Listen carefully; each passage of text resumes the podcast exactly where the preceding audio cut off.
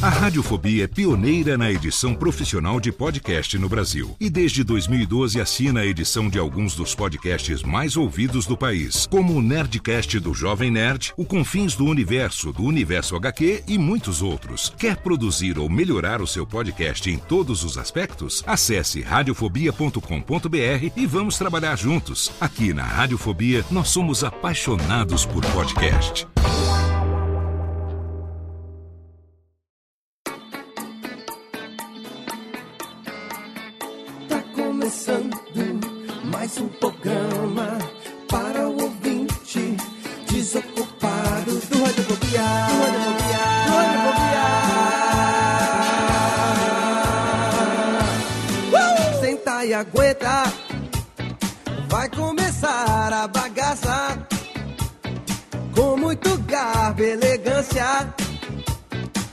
Seu radiofobia alheio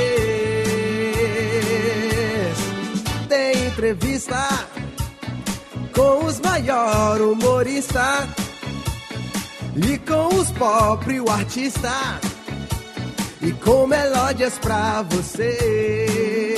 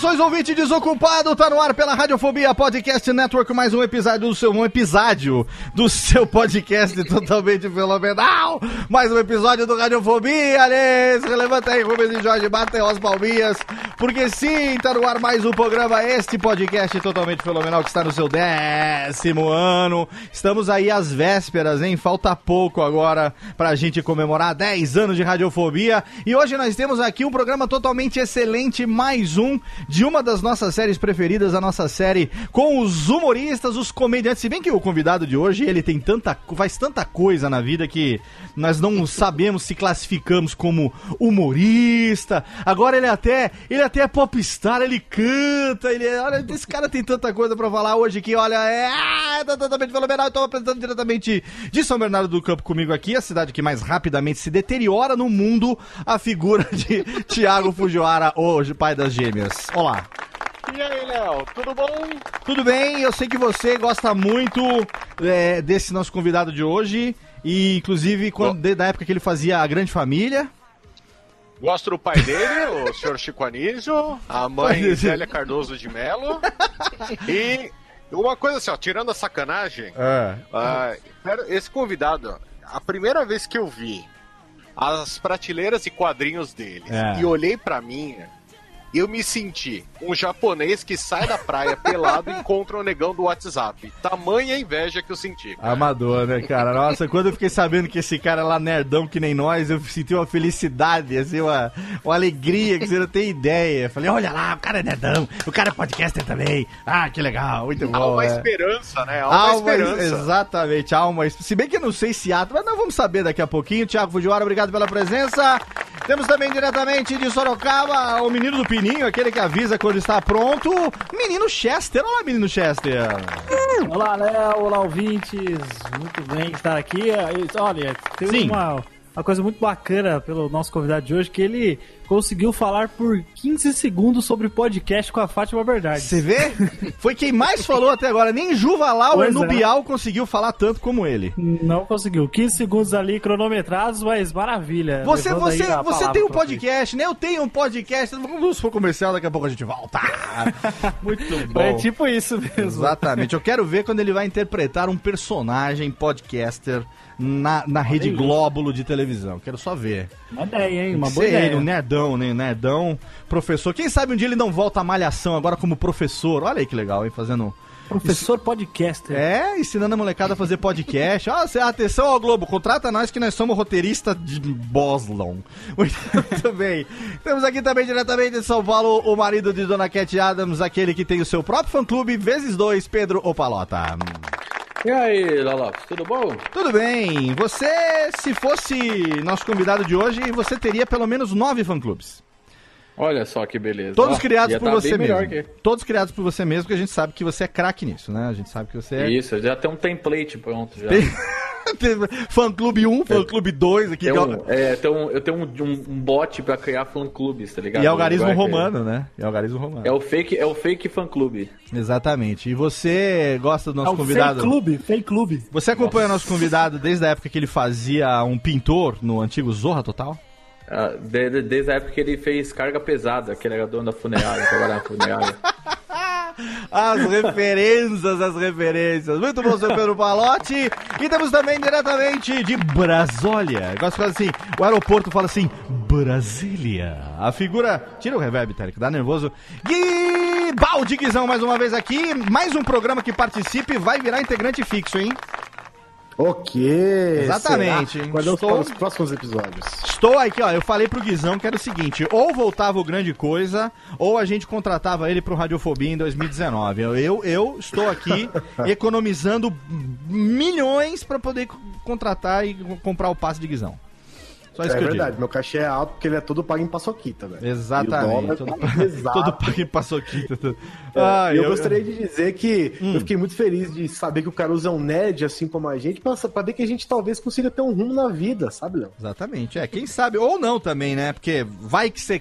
Vai que você termina imitando o presidente vampiro em horário nobre.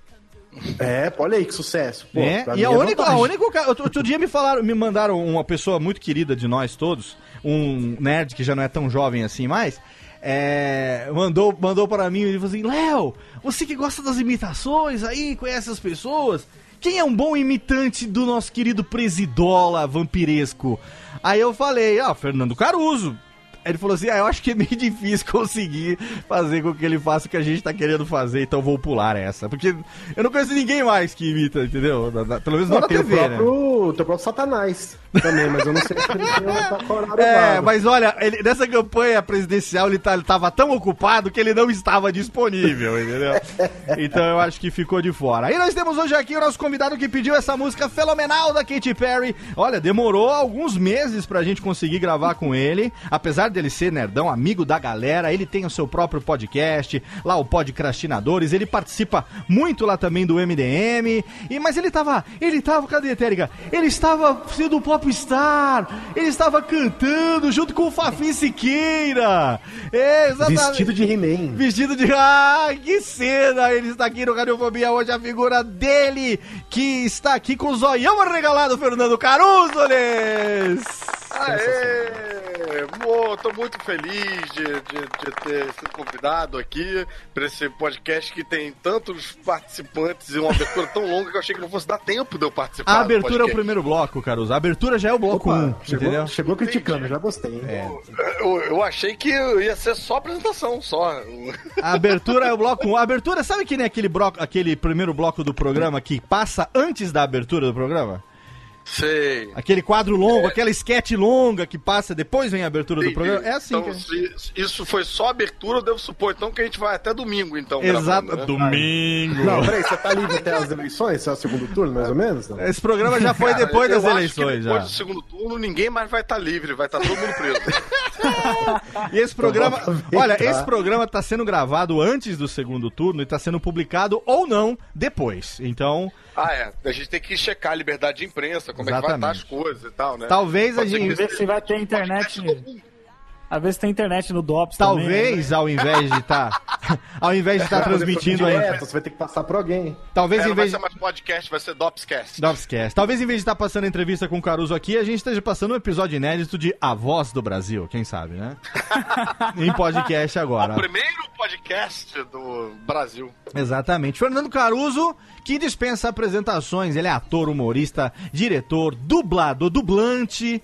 Ele é músico, autor de teatro, eu não sabia disso. Podcaster e agora também popstar. Ah, que delícia, Caruso. Prazer ter você aqui com a gente, eles. Vamos saber hoje tudo sobre a sua vida no verdadeiro Essa é a Sua Vida, Sua História. Quem é Fernando Caruso? Onde vive? O que come? Hoje. É um arquivo confidencial. Eita! É, você está no arquivo confidencial, bicho. Porra, porra. Olha lá, vamos lá então. É Essa fera, meu. Térica, vira a vinhetinha, já já a gente volta, Alice. Rainbow may be a reason why all the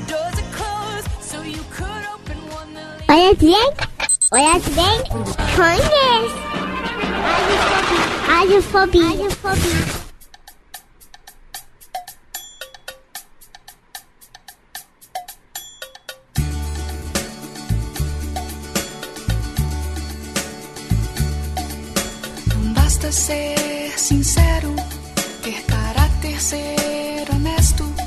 Gotta work like Kirk e o vulcano.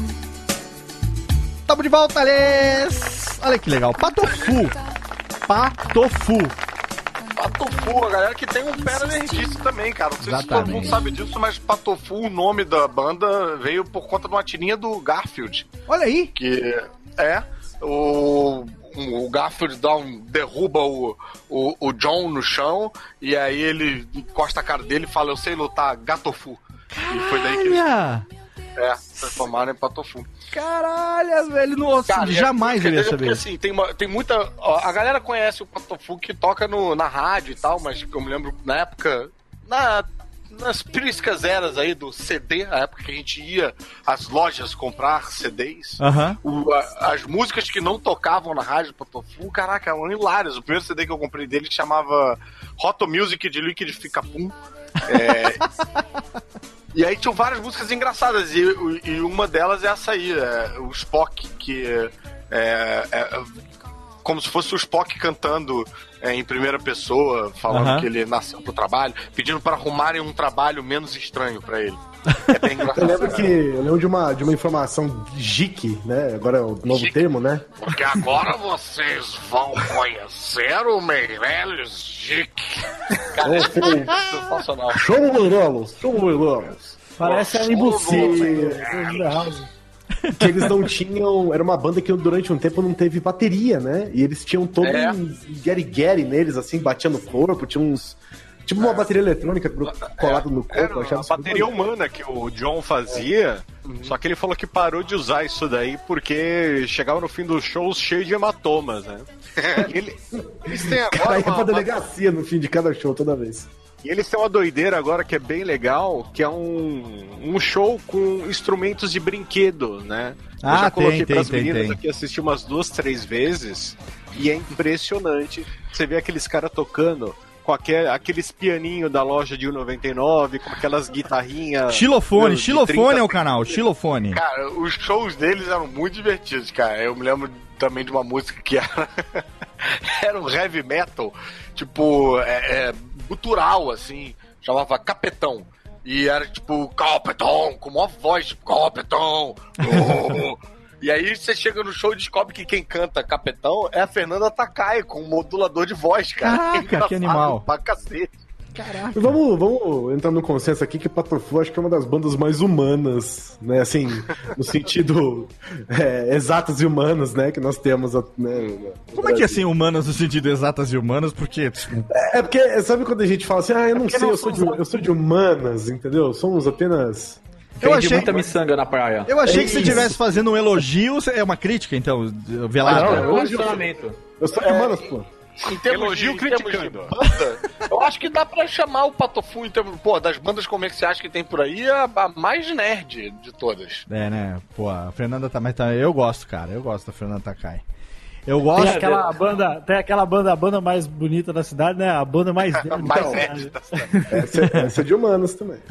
É, porra, mais humanas que esse aí. Só se tocar um Bob Marley. Fernando Caruso hoje finalmente no Radiofobia. Olha que prazer recebê-lo, Lhes. Opa, porra, prazer. é Cara. Eu quero dizer que eu- é mais prazer do que o Dória fazendo suruba. Aliás, Ah, eu quero saber se a, a, a gíria oposta pra pau mole vai virar pau Dória em- no futuro. Se, se as pessoas vão. Se a gente vai ter que explicar isso pros nossos filhos e pros nossos netos. Pai, por que, que chama sei. Pau Dória? Eu acho que a gente também pode usar quando você tiver, não tiver muito empolgado pra alguma coisa, você falar, ah, tô meio Dória hoje. aqui, aqui em São pô. Paulo a gente tá tendo que aguentar um Pô, mó trocadilho. pau Dória. Aqui em São Paulo, a gente tá tendo que aguentar um trocadilho que junta a campanha de governador com a de presidente, que é um tal de Bolsodória, que tá difícil de engolir. Tô- esse, Eita, rapaz. esse trocadalho do carilho, agora do pau Dória, vou te falar um negócio que, olha, isso vai... Vai! Esse programa tá indo ao ar no segundo turno, a gente não tem ideia se ele ganhou ou se ele não ganhou. Então, se ele não ganhou, pau no cu dele. Se ele ganhou, foda-se. Então, né? Se ele ganhou pau no cu daquelas meninas do vídeo de Ah, novo. Não faz a menor diferença. Ah, isso foi Thiago Fujiwara que falou, entendeu? É. Olha aqui, Mas a gente sabe que declarado pro que é coronel. Só, brincadeira e tal, até porque a gente viu no vídeo que, cara, não tem como ser pau no cu com aquelas bombices ali, né? Exatamente. Ai, meu Deus do céu. O Fernando Caruso, o que eu quero saber nesse primeiro. dando risos nervosos. Esse ritos nervosinhos. né? Já... Remo de Neuvolzor, né? Depois, olha só, de- rindo, depois, nervoso. depois do programa com o vinheteiro, eu comecei a repensar fazer os programas sem edição. Eu estou realmente aqui propenso a tomar um cuidado. Mas como eu sei que o Caruso é do bem, hein? ele é o menino... A edição com, com o vinheteiro começa desligando o botão de. Desligando o botão do microfone. É, ô, Caruso, é o seguinte, ó. Tem gente que não sabe que você é filho de Chico Caruso e, Sim. por consequência, sobrinho de Paulo Caruso. Seu pai e seu tio Sim. são irmãos gênios Univitelex. Sim, isso é muito, isso é muito importante ressaltar, porque as pessoas às vezes é, se referem a mim como filho do Chico e Paulo Caruso. Chico e Paulo. Yeah. É, é que, Isso é nem, é que nem a Sandy Tipo Júnior que são. É que nem Sandy Júnior que são filhos de Chitãozinho e Chororó. Mesma coisa. Exatamente. Meu pai, por mais que quisesse, nunca conseguia engravidar o meu tio. Né? Exatamente. Não sei se tentava, Agora, não sei como é agora. que é, mas... A pergunta é a seguinte: é, o seu pai e seu tio são gêmeos univitelinos, eles são idênticos. E Sim. os dois seguiram é, uma carreira parecida, porque os dois são cartunistas, né? É, os Você dois. vê a falta de criatividade que rola na família, né? Né? Os O- dois já são idênticos, aí vão fazer a mesma coisa. Eu me lembro Mas que um, é gêmeo. um- um dos dois tocava saxofone. Quem é? Não, nenhum dos dois, era o Veríssimo que Puta que pariu. Seu pai. ah, A Aroeira e é! o Veríssimo. Veríssimo, tocavam Veríssimo Tinha- é mesmo? Não, mas é como se fosse parente, né? Mas pera um pouco, pera aí. É, tinha a banda, a banda do que era? A banda era os seus pai, o seu pai, seu tio, A Veríssimo. banda era meu pai, meu tio, tinha o Veríssimo no saxofone, tinha o. O. Cara, o Cláudio Paiva tocando teclado e na Nossa. bateria era o, o cara do, do Cacete Planeta, o. Ah, o Magrinho, Reinaldo. rapaz. Agora tá me dando um. Reinaldo. Reinaldo. Reinaldo. Reinaldo, isso. sim, sim, Reinaldo.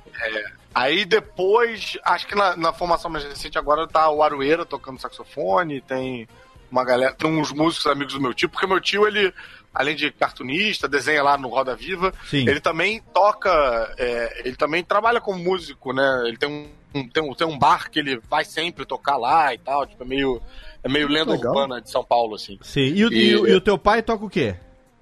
Nada, meu pai... Ah, teu pai toca. Pau de Meu pai- tocagado. É, meu pai dizia que é, pra, pra diferenciar meu pai e meu tio, você coloca na frente do piano. Quem tocar é o Paulo, quem empurrar o piano é o tio. Ah, boa! boa. Agora você imagina o churrasco de família, ô Léo. Não, não, eu, eu- não, eu fico imaginando o seguinte: eu sempre via eles na TV. Eu tenho 44 anos. E eu cresci numa época em que a gente tinha Chico Anísio, Jô Soares, enfim, os grandes nomes do humor. É, e a gente via muito, né? Seu pai e seu tio nos anos 80, 90, ah, principalmente nos anos 80, apareciam direto na televisão. Quem que fazia a charge do Fantástico? Meu pai. Teu pai, né? Tinha a charge do Fantástico, aí o teu tio faz a ilustração no Roda Viva. Eu nunca Sim. soube quem era quem, porque, enfim, óbvio. Acredito que vocês também na família tinham uma certa dificuldade de ter uma Não, identificação. não, família né? não tem. não- não- eles são muito diferentes pra gente.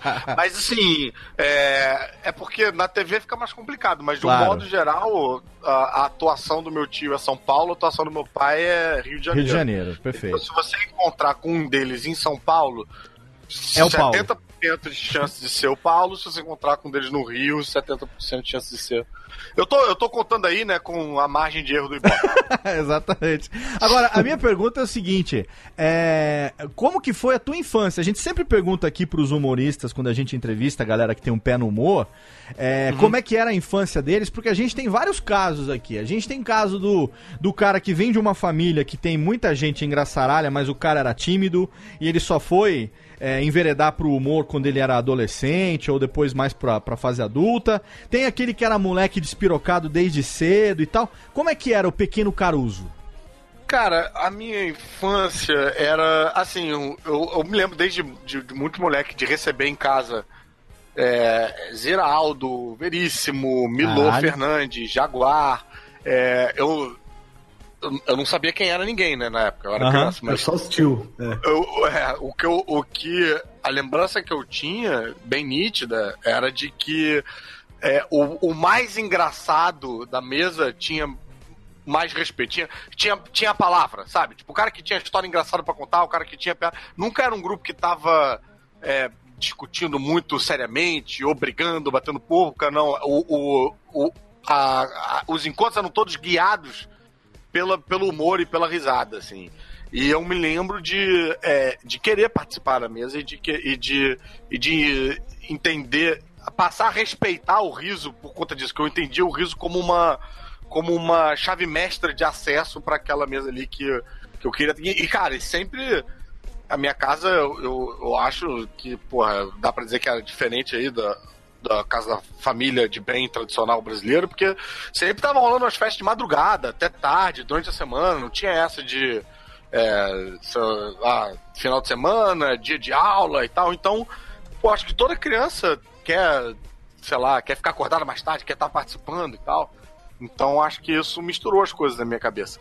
Mas eu não, não era. Eu não era engraçaralho, não. Eu não ficava, tipo, fazendo gracinha pra eles, não ficava querendo atenção, não, ficava quietinho ali, só absorvendo, esperando o momento e tal. E eu sempre tive a vida, eu acho que meio, meio separada nesse sentido. Eu acho que eu, eu cresci filho único, porque eu, eu tenho uma irmã por parte de pai, do, do primeiro casamento do meu pai, Aham. em São Paulo, né?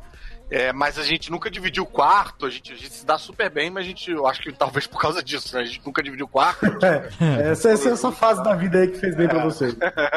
e aí é, eu, eu cresci como filho único, né? Meio isoladão e tal, brincando sozinho. E, e- então eu acho que é, no colégio, é, na- no, no teatro e tal, eu fui meio que depositando essa energia que ficava meio acumulada de casa, sabe? Aham. E, e, e foi uma coisa bem paralela, assim, tipo, eu, eu, eu achei engraçado uma hora que eu comecei a reparar que pra uma galera, quando eu comecei a trabalhar e tal, porque teve uma fase assim, né, que eu era o filho do Caruso, né, tipo, o filho do Chico Caruso. E aí tem um determinado momento que o meu pai passa a ser o pai do Fernando Caruso, assim, tipo, rola, não, dep- de- dependendo da área que eu tiver, sabe? Se eu tiver na, no- na área do, sei lá, do teatro, da galera que eu frequento e tal, o meu pai é o pai do Caruso. Agora, se eu for pro, pro jornal, pra mídia impressa e tal, eu sou o filho do Caruso. Você começou a fazer teatro ainda, ainda menino, ainda criança? Sim, comecei com 12 anos. É, eu fiquei o primeiro ano, foi no tablado aqui no Rio de Janeiro, Aham, né? tablado, sim. Fiquei, eu fiquei o primeiro ano, assim, quase mudo, o, o ano todo, assim, tipo, falava só quando muito necessário. No final do segundo ano, que eu já tava já meio pensando, ah, não sei se eu quero fazer isso e tal, porque a gente fica nervoso, fica tenso, né, de subir no palco, porque o tablado, ele é, um- é uma escola de teatro que É uma tenda, né? Um- Ah, não, lá, no, lá é o Circo Voador, esqueci, desculpe. É, não, então, o tablado, diferente da maioria das escolas de teatro, ele é um teatro. Então você tem aula no palco, na frente de uma plateia mesmo. A turma senta na, na plateia e você vai pro palco e tal. Porque a maioria das aulas, as- do- da- da- do- das aulas de teatro, às vezes acontecem em salas, né? Tipo academia de dança, sabe? Ou Uhum. sala de aula mesmo e tal. Então o fato de você estar num palco muda muito a dinâmica, cara. Você subir no palco, de encarar uma plateia, ainda que dos seus colegas ou de pouca gente, acho que isso gera todo um nervosismo e tal. Então passei assim, os primeiros dois anos meio. No final do segundo ano eu tava meio tipo, ah, não sei se. Acho que já tá bom já, de nervosismo, adrenalina e tal. E aí no finalzinho, assim, eu mesmo que eu falei alguma piada, não sei o que que foi, que todo mundo riu. Eu pensei, ah, acho que eu vou ficar mais um ano. e, eh, e aí no ano seguinte eu, eu comecei a botar um pouquinho mais as asinhas de fora e tal, e eu tô no tablado até hoje. Eu virei é, assistente de professor e agora eu tenho uma turma lá. Caralho, que legal. Toda semana, né? Cara, Muito que- legal. E, ô, Carlos, deixa eu te perguntar. Você, né, tendo praticamente sido criado, né, teatralmente pelo tablado, essa parte que você falou de, das aulas serem num palco mesmo com plateia, isso Uhum. de certo modo inibe a pessoa que tá começando até, e é sempre um- um- um- uma crítica ao, ao mesmo tempo que você tá fazendo, né, você tá aprendendo e tal.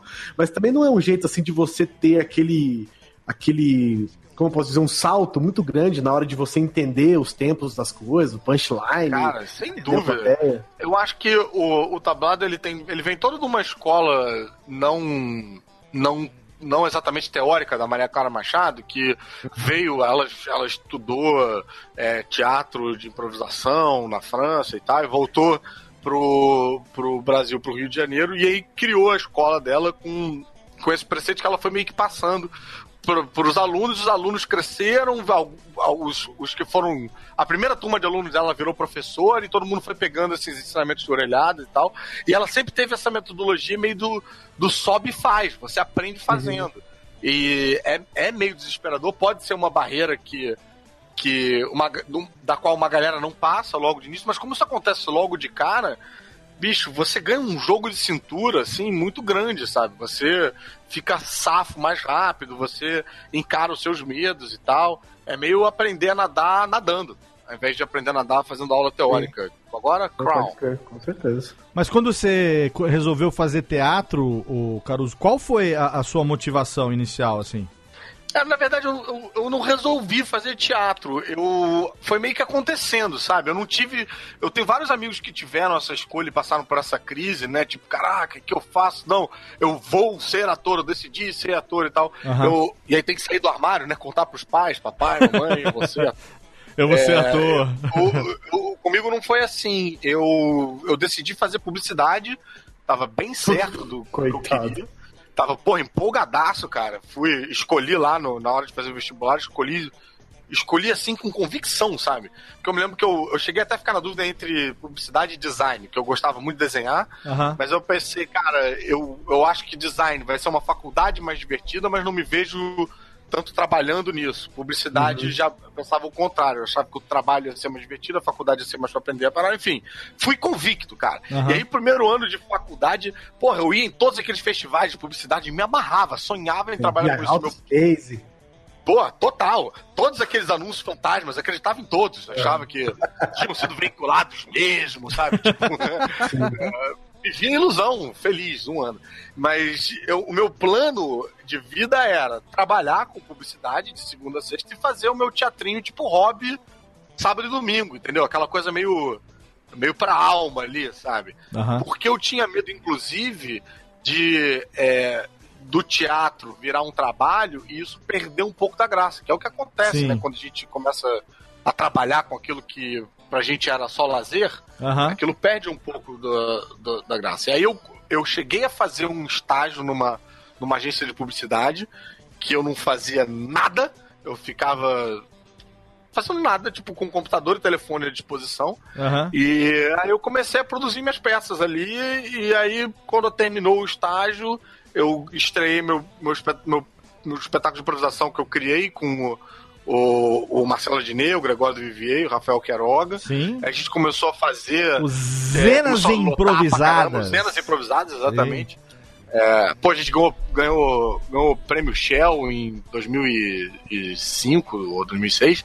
E aí, enfim, aí as coisas foram, foram meio que acontecendo, entendeu? Eu não precisei não precisei largar emprego. Tipo, a publicidade não me quis, sabe? E aí, Uhum. e, e em paralelo, os trabalhos é, de teatro iam, iam aparecendo. Porque eu acho que quando você começa muito cedo e você vai fazendo contatos e tal, um trabalho vai meio que levando ao outro, né? Sim. Mas uma coisa que eu sempre falo pro, pros meus alunos, para todo mundo que tá nessa, nessa encruzilhada, e é, eu acho que é muito importante você ter uma. para para exercer a função de, de ator, eu acho que é bom você ter uma outra um outro diploma e você ter uma outra linha, sabe? Tipo, você ser, sei lá, advogado, engenheiro, se formar, fazer uma faculdade, outra coisa. Porque, assim, a realidade dura é que a faculdade de teatro não serve pra muita coisa. O que você aprende na faculdade de teatro, você pode aprender num curso de teatro. Agora, é, o diploma que você pega, sei lá, de direito ou de é, comunicação vai te dar um conhecimento extra que pode, você pode vir a aplicar na sua carreira artística. Isso pode ser um diferencial pra você. E pode ser também um, um, um plano B importante Aham. caso. Porque essa profissão, cara, a gente não sabe o que, que vai acontecer nunca, Sim, né? sim. Então você tem que ter um, um, um ganha-pão, alguma coisa que possa te bancar caso, sei lá, a parada não aconteça. Porque você não tem isso de. Você, pô, bombou, fez um. Caraca, apareceu uma novela, fez um contrato bacana e tal, tal, tal. Se não te chamarem pra próxima novela, você está desempregado. Não Sim. tem uma É, obrigação, não tem uma, sabe? É, é, é, é, é trapezista, você vai pulando de uma parada para outra. Então você tem que ir se munindo de tudo. Por isso que até hoje eu não consigo não fazer as um milhão de coisas que eu faço, porque é o, é o meu treinamento a ferro e fogo. Assim, tipo, ah, se um dia, sei lá, Bolsonaro fechar a Globo, pô, eu tenho meu trabalho como ator, eu tenho como professor, eu tenho meu trabalho, sei lá, de dublagem, tenho, enfim, tem que estar jogando nas 11. Cara, eu vou te falar que é, a primeira vez que eu vi. Ô, ô Técnica, bota aquela música de cantante, pequena cantante. Tem aí? Tem. Aquela musiquinha de cantante. Isso, por favor. Exatamente. Bucólica, bucólica. Por favor, Técnica, sabe? Eu lembro que o ano era 2004. Eu estava numas. Chovia. Eu estava. Chovia, exatamente. Na, na internet, só piroquinhos. Esse- Cara, Não. chovia no ano de 2004, choveu 2004. pra caralho. em 2004. Choveu Pô, pra esse ano caralho. foi foda, bicho. hein? Não, ah, não, quero falar o seguinte. Eu estava numas de ah, shows e, e- e, é, de comédia. E aí, eu tava. Eu tinha vi. O que que tava bombando na época? Terça Insana na época tava bombando. Na época que a Grace Janucas ainda era sóbria. A Grace quando ela ainda concatenava as palavras ainda era. E Marco Lusky, quem mais tinha lá? É, Angela Deep, todo mundo ali no, no Terça Insana, né? Aí. Marcelo Mansfield. Ma- exatamente, Marcelo Mansfield fazendo. Como é que Tá, chamava? tá, Exatamente. A freira, a freira que anotava. Aquele né? personagem que do Marcelo Mansfield que era. Eu prefiro ter um filho viado do que um filho velha. Era ótimo aquele Eu personagem. adorava esse- Seu Lili, seu Lili, seu Lili. Tinha o seu merda também que eu achava. Seu merda, é. Não, é. esse, esse era o seu Lili. Mas É verdade, é verdade, é é o seu merda é foda. Mas o negócio aqui é o seguinte: eu estava numas de fazer um trade com alguns amigos meus de DVDs. DVDs de, de shows de humor. Eis que esse meu amigo me empresta um CD cor-de-rosa, escrito, escrito Zé na capa. Z.E. E tava lá. Já praticando a pirataria. Já praticando a pirata. Não, acho que não, acho que era original, cara. Era, era, eu acho que eu O original era pirata. o original era pirata. Ah, então tá- então tá. E aí, cara, eu fui ver pela primeira vez Zenas Improvisadas com Gregório do, Vi- Gregório do Vivier, Marcelo Adnet, Rafael Queiroga e Fernando Caruso. E aí, aí. excelente, totalmente fenomenal. Acho que é, tem aquele lance de estar todo mundo com a mesma roupa no palco, né? De preto e tal, né? No, no- e, enfim. Cinza. Cinza, disse todo mundo igual. Puta, achei do grandíssimo caralho. Eis que, alguns meses depois, eu não sei quanto tempo depois, eu ligo a televisão e aquele cara, aquele cara que fazia aquele negócio com o olho, estava no Zorra. No Zorra Total. Aí eu falei assim, cara, pera um pouquinho. Aí fui lá, olhei e tal. Aí que eu fui conhecer. Ô, Tênica, por que, que você tirou a trilha aí da, da- do Bucólica? Tava tão legal o negócio. Ah, a Tênica tá tomando vodka, coitada. Tá, tá pra lá, pra lá do que pra cá. Aí eu falei, cara, é o Fernando Caruso. Lógico que eu sabia quem era por conta dos créditos do DVD, né? Então, era o Fernando. Nem Mar... A Marcela Diné, na época, eu acho que ele tava na MTV já, se eu não me engano.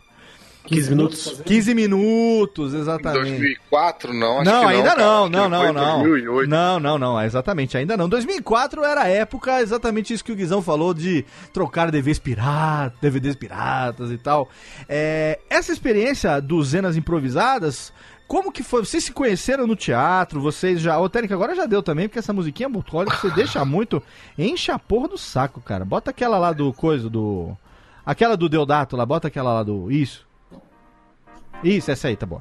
É, você conheceu eles no, no curso de teatro? Alguns de vocês era amigo de infância, amigo de play? Como é que foi que você juntou, juntou Cara. esses quatro malucos?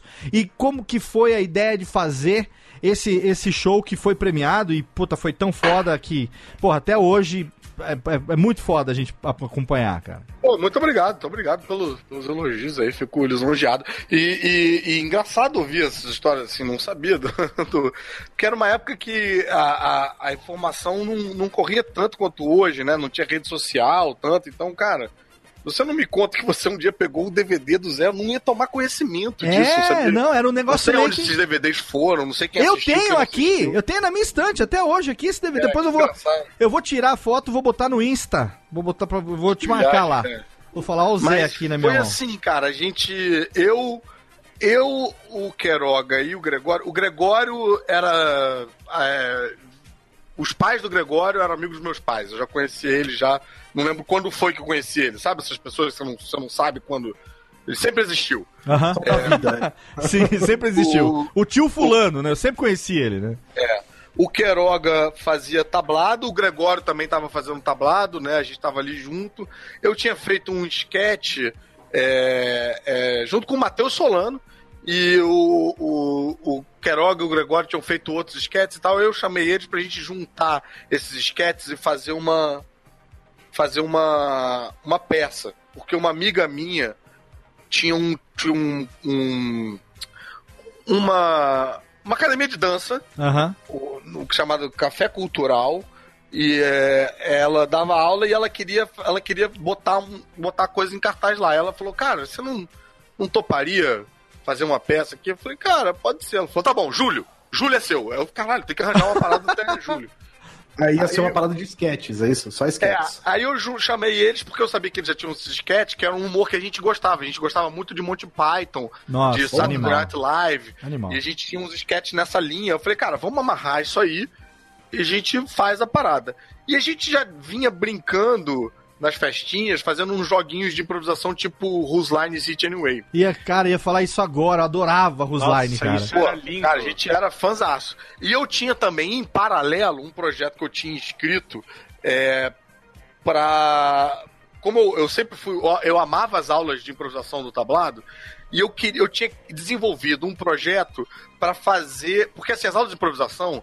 Acontece, acontecem algumas coisas que são incríveis e que você nunca vai ver acontecer de novo, porque aconteceu ali no momento e tal, e só a turma assistiu. Eu queria fazer um projeto que levasse o público para conhecer isso, chamando uns professores, os professores de teatro consagrados, de uma turma que fosse bacana, empenhada para fazer qualquer exercício de teatro funcionar e tal. Então eu desenvolvi esse projeto mas que ficou na gaveta. Aham. Chamei os meninos pra gente fazer esse espetáculo juntando os sketches. Lá pelas tantas, a gente indo no Bob, sei lá, de madrugada, o, acho que foi o Queiroga que falou, tipo, pô, a gente podia fazer um espetáculo que nem o, o Who's Line e tal, né, com os jogos de improvisação. Eu falei, caraca, eu tenho um projeto já pronto disso. Animal. E aí eu abandonei a ideia do, do- dos sketches que a gente ia fazer, peguei o meu projeto, que era trazendo os professores do tablado, com uma turma, é, uma uma aula de improvisação surpresa para uns alunos ali na hora e tal, sempre professores convidados diferentes, com ator convidado diferente, e a gente somou com os exercícios do do Who's Line, que a gente via e era louco e a gente brincava sempre com eles. Então o espetáculo era dividido em três partes. Ele tinha uma cena de abertura para dar uma aquecida, assim, para garantir alguma coisa, né, de, de, de, de- que alguma coisa ia dar certo, né, porque Aham. no espetáculo de improvisação a gente não tem como saber. Sim. Um professor convidado que dava uma aula de teatro surpresa pra gente, a gente não sabia o que era que ele tinha preparado, e depois os jogos fixos de, de improvisação. Aham. Aí era eu, o eu, Queiroga e Gregório, a gente tava procurando outras duas pessoas pra fechar o time, a gente começou a testar as pessoas. Às vezes até sem as pessoas saberem. Tipo, a gente ia numa festinha e propunha uns jogos de improvisação, assim, a gente via quem é que rendia, quem é que não rendia, e chamava depois pra fazer um teste, propriamente dito. E aí a última pessoa que testou, é, na verdade foram duas, foi o- Marcelo Lima e o Marcelo Adnet, que foram muito bem, assim, no, no- a gente improvisando lá na, na casa da mãe do Gregório. Aham. E, e, cara, eles, eles terminaram assim, eu virei pra eles e falei, cara, acho que fechou, né? Vamos chamar eles dois, vamos. E aí, faltando uma semana pra. Pra... O Marcelo Adnet nunca tinha. O Marcelo Adnet, ah, porque você perguntou de onde eu conheci. Sim. Marcelo Adnet, ele, é, ele era primo de uma ex-namorada minha.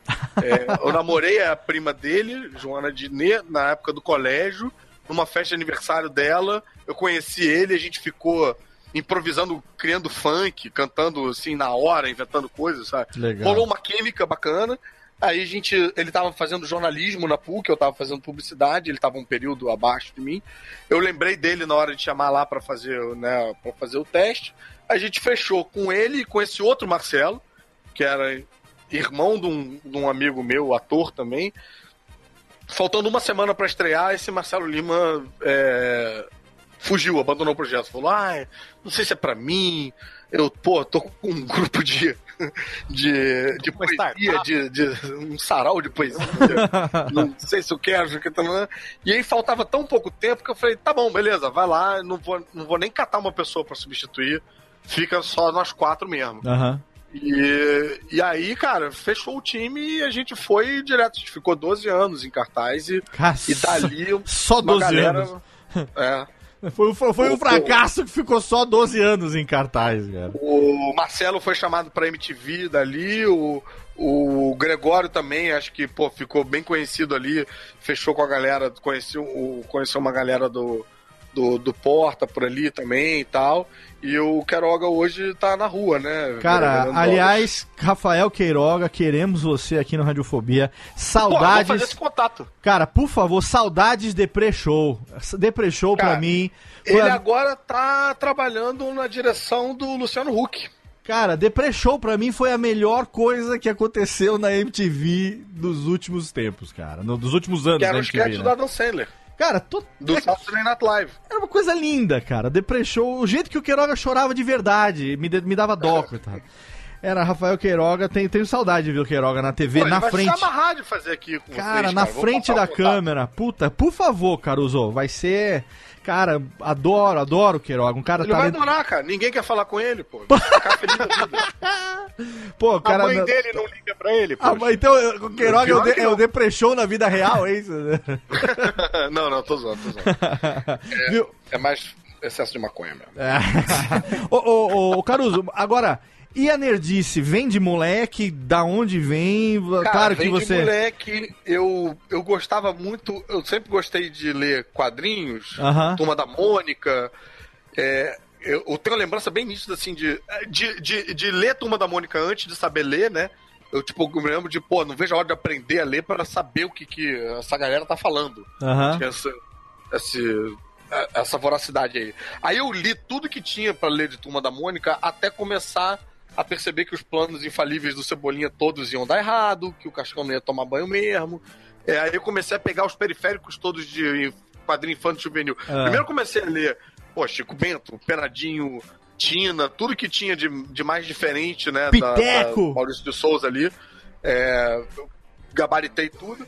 Aí, pô, Menino Maluquinho, que era publicado na época, também devorava, adorava as novas aventuras dos Trapalhões também, que eram eles crianças, fazendo É, animal. paródia de filme. Demais. Me amarrava, Recruta Zero, o Agar. Enfim, eu, eu- eu também, assim, queimei tudo que tinha de quadrinho infantil juvenil, até eu decidi ler a minha primeira revistinha do Homem-Aranha, porque eu gostava do desenho animado do Homem-Aranha e seus incríveis amigos, que era ele, Estrela de Fogo e Homem de Gelo. Você lembra desse desenho? Esse desenho Sim. toscaço. Sim, sim, com E certeza. o, o laboratório deles eh, virava ao contrário. Era o tipo, eles Isso. estavam no. E era casa dentro da da casa da tia May, tipo, eles enganavam a velhinha, tipo, de cara E, e a conta de luz da porra da casa da velha não subia É, nunca, velho. era mó abuso isso, cara. Era mó abuso. Mas eu me amarrava no desenho animado, me amarrava no Homem-Aranha, e eu falei, cara, vou tentar ler uma revistinha aqui. E, bicho, pirei, pirei, cara. Era. Eu acho que era John Romita, pai, desenhando. Aham. É, lógico que eu não sabia essas coisas na época, mas assim, pra quem tava acostumado a ler aqueles, aqueles desenhos mais chapados, sabe? Do, do, de- do quadrinho infanto juvenil, pô, ver aquele traço que parecia tridimensional, o Animal, Homem-Aranha né? balançando pelos prédios em Nova York, pô, com anatomia realista, cara, foi incrível. E eu achei infinitamente melhor do que o desenho animado. Aham. E aí eu, cara, comecei a, a- a também. Aí abandonei o quadrinho infantil era só. Só Homem-Aranha, tipo, completei coleção de Teia do Aranha, aí comecei a ler Homem-Aranha, completei a coleção de Homem-Aranha, e aí enquanto eu esperava, né, sair no, no próximo mês, o próximo mês, aí comecei a ler X-Men, comecei a ler uma coisinha aqui, outra ali, aprendi a ler inglês para ler mais revistinha do Homem-Aranha, tipo, eu lia com. pegava a revista com o dicionário do lado e ficava vendo palavra por palavra até entender o que estava rolando e tal. E aí, cara, aí quando eu aprendi a ler inglês, aí, aí abriu uma, uma porteira que não tinha mais volta.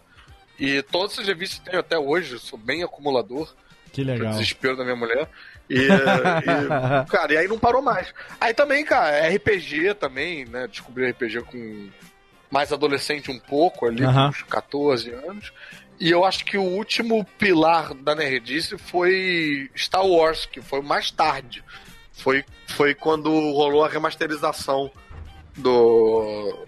Preparando lá, né, pro, pro episódio 1, 2 e 3. Que Sim, sim, saiu- voltou pro cinema. Sim. Os- eu- Fez a- É, foi a remasterização mesmo que ali, o Jorge Lucas acrescentou. Especiais fantásticos. É, botou o Han É. Solo, botou o Han Solo pisando no rabo do Jabba. Exatamente. Eu tava lá É. no cinema vendo isso e Aham. achando incrível. É. Eu, eu vi em 97, eu tava com, acho que com 16 anos, e, e confesso que assisti o, o- A Nova Esperança incrédulo, achando ok, Aham. mas aí quando chega naquela cena das X-Wings entrando no, na Estrela da Morte, cara, que a trilha dá, a trilha dá aquela subida assim, Sim, sim. Caralho, eu fiquei encantado com aquilo e aí também comecei a consumir Star Wars vorazmente Caralho. e, e aí fechou a tríade. A da tríade nerdice. da nerdice que quando você é contaminado por ela, não tem volta. A nerdice é um, um vírus. Cara, que vamos combinar, cara, que é o que, porra, é o que tem, é o que faz a vida ser boa, cara. Não é? O que É. faz a vida ser boa não é ir trabalhar, não, Não, é... não, Pô, certamente que sexo não. é, pô, é o quê? Cinco minutos de felicidade? É, pô. Cinco minutos de felicidade a cada quatro meses, quando muito. Pois é, cara. Agora você outros, tem, você tem um- você tem um universo fantástico, incrível, que é muito melhor do que o nosso universo, aonde existe justiça, senhoras e senhores, aonde as coisas fazem sentido, onde as pessoas têm superpoderes e, e, e fazem feitos incríveis e tal. Como é que você não vai consumir isso aí? Eu acho que, Exatamente. cara, todo mundo, se fosse um pouquinho mais, mais é, bem avisado, seria nerd também. Aonde, diferente da realidade, as coisas fazem sentido, né? Exatamente. Exatamente. Ai, cara, ó, Fernando Caruso tá no Radiofobia, com a calma, que não acabou com a calma. Mas com a calma, com a calma, porque chegamos aqui na metade do nosso programa e agora a gente tem que fazer aquele pequeno intervalinho, porque Radiofobia é ao vivo, então a gente faz aquela pausa pro xixi, pra tomar uma aguinha e tal. Enquanto isso, a técnica gira aqui o nosso bloco de recadários, porque tem muito mais, tem toda uma carreira da Rede Glóbulos de televisão pra gente abordar e tem também toda uma atuação nas interwebs que a gente vai falar, tem o Super Caruso, tem o Podcrastinadores, o MDM, tem o canal no YouTube. Cara, tem uma das coisas que eu mais gosto de assistir, porque nerdões que somos, não podemos perder, que é o Três Elementos, que puta que... Eu já era, eu já era fã de Ulisses Matos no Twitter. Eu, eu, eu sou da velha guarda do... Eu sou da velha guarda do Twitter. Eu, nesse mês de outubro, eu completei é, 11 anos de Twitter. Eu comecei o Twitter em 2007. Eu Olha aí. acompanho Ulisses Matos da época da velha guarda do Twitter, da época que não tinha polícia do Twitter. E aí vê. Twitter era só mato. Era só mato. Quando eu vi aqui era tudo mato. E de repente ver esse cara no vídeo, cara, tá lá com o Caruso no, no Três Elementos. A gente vai falar sobre isso daqui a pouquinho. Então, técnica, roda a vinhetinha. A gente vai rapidinho fazer um xixi aqui, bloco de recadalhos. E já já a gente volta com Fernando Caruso Lhes.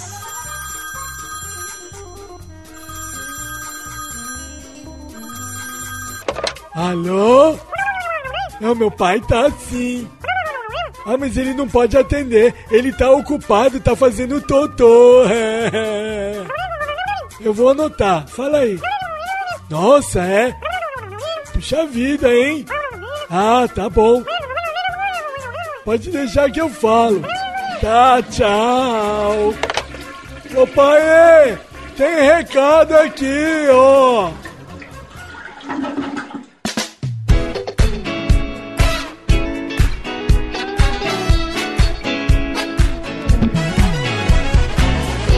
Rapidamente para a sessão de recadalhos desse programa hoje totalmente fenomenal com Fernando Caruso, que conta com o apoio da Promobit, senhoras e senhores. Olha que bacana a Promobit, começando também o relacionamento com Radiofobia. Promobit, que se você não sabe, é a marca que mais investe em podcast no Brasil. Já foram mais de 15 podcasts até hoje apoiados pela Promobit e eu também, particularmente como usuário da Promobit, fico muito feliz de estarmos aqui agora começando essa parceria de sucesso, porque a Promobit, se você não sabe, é uma comunidade de pessoas reais que encontram e compartilham as melhores ofertas da internet. É muito bacana porque são os próprios usuários do site. Eu mesmo já recomendei promoções lá na Promobit. É uma comunidade, na verdade. O bacana é que a Promobit confere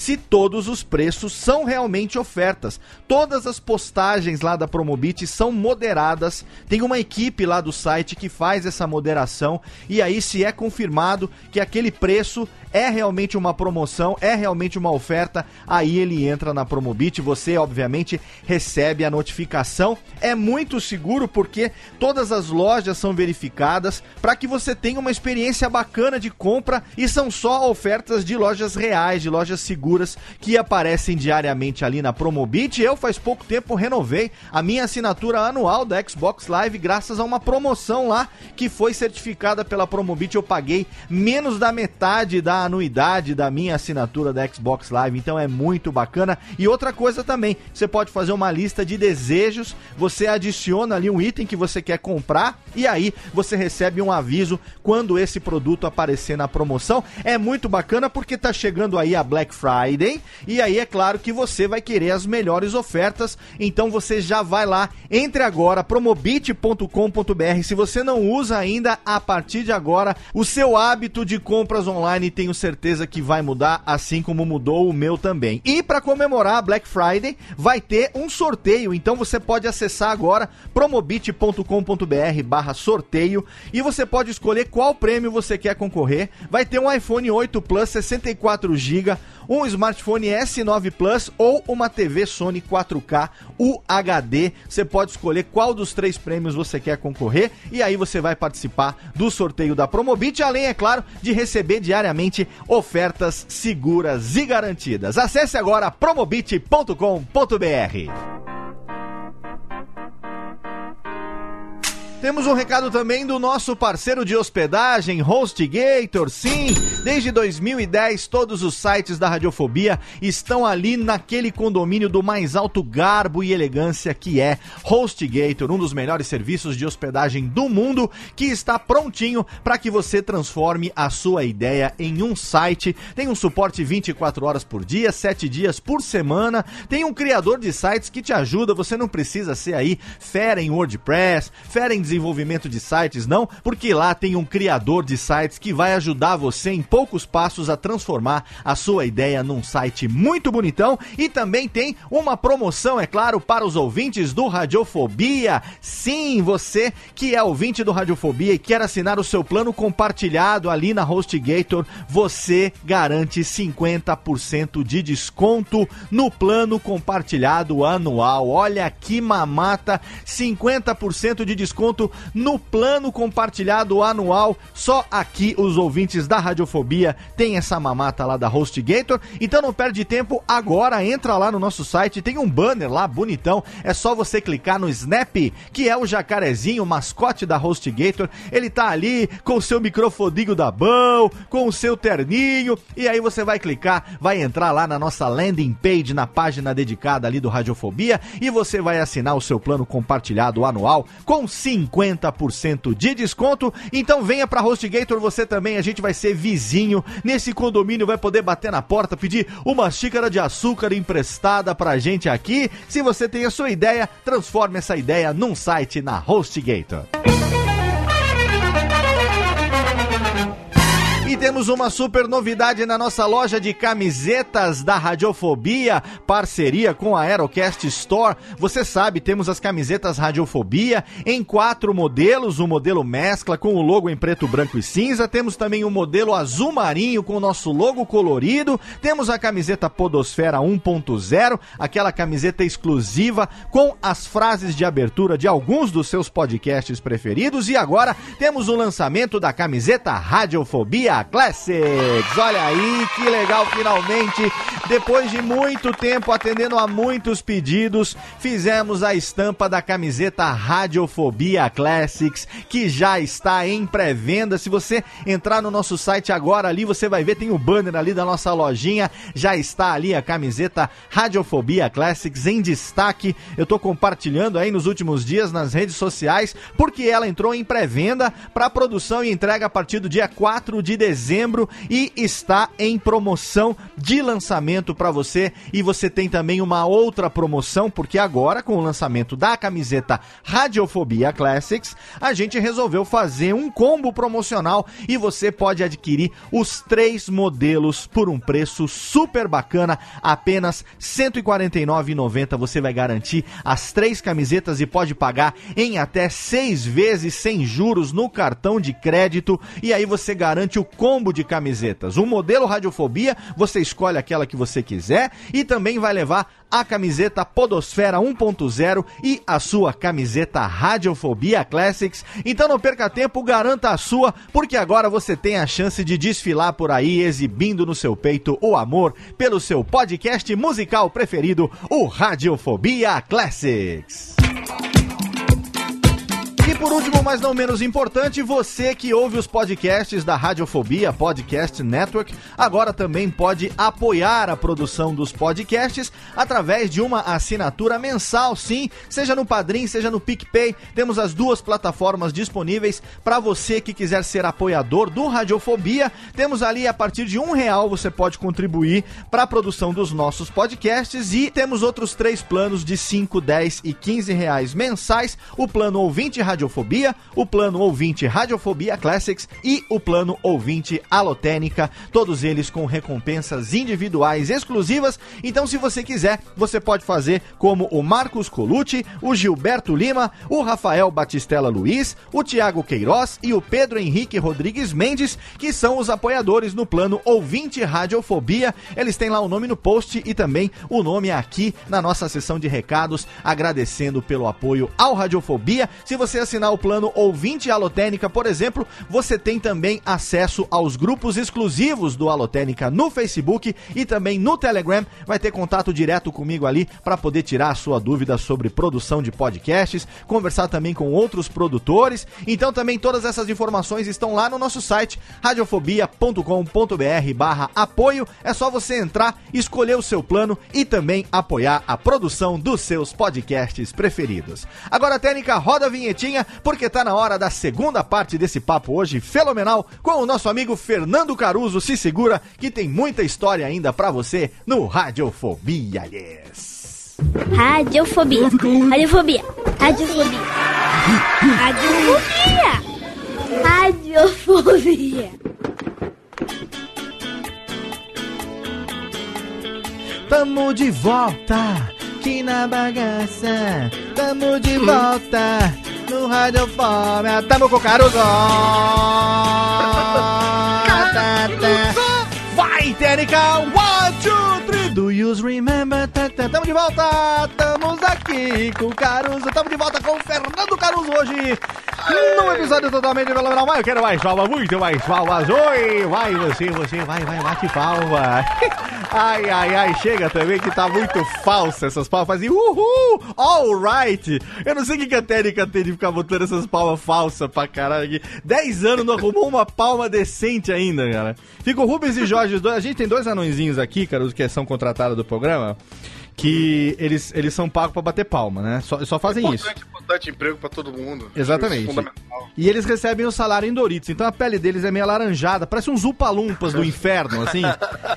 Só que eles não falam, então até porque eles, eh, né? Até porque estão com a boca cheia de Doritos, não pode falar. Aí a técnica bota essas, essas, oh, right, esses aplausos ah, falsos, eu acho que a gente, que engana os ouvintes, que a gente tá batendo palma e tal, entendeu? Então Uhum. é, faz parte da, da, como é que fala? Da falsidade que todo podcast de qualidade não tem. E- Então, então nós estamos de volta com o Fernando Caruso e também aqui com o Thiago Fujiwara, o pai das gêmeas. Estamos aqui também com o Jeff, menino Blister.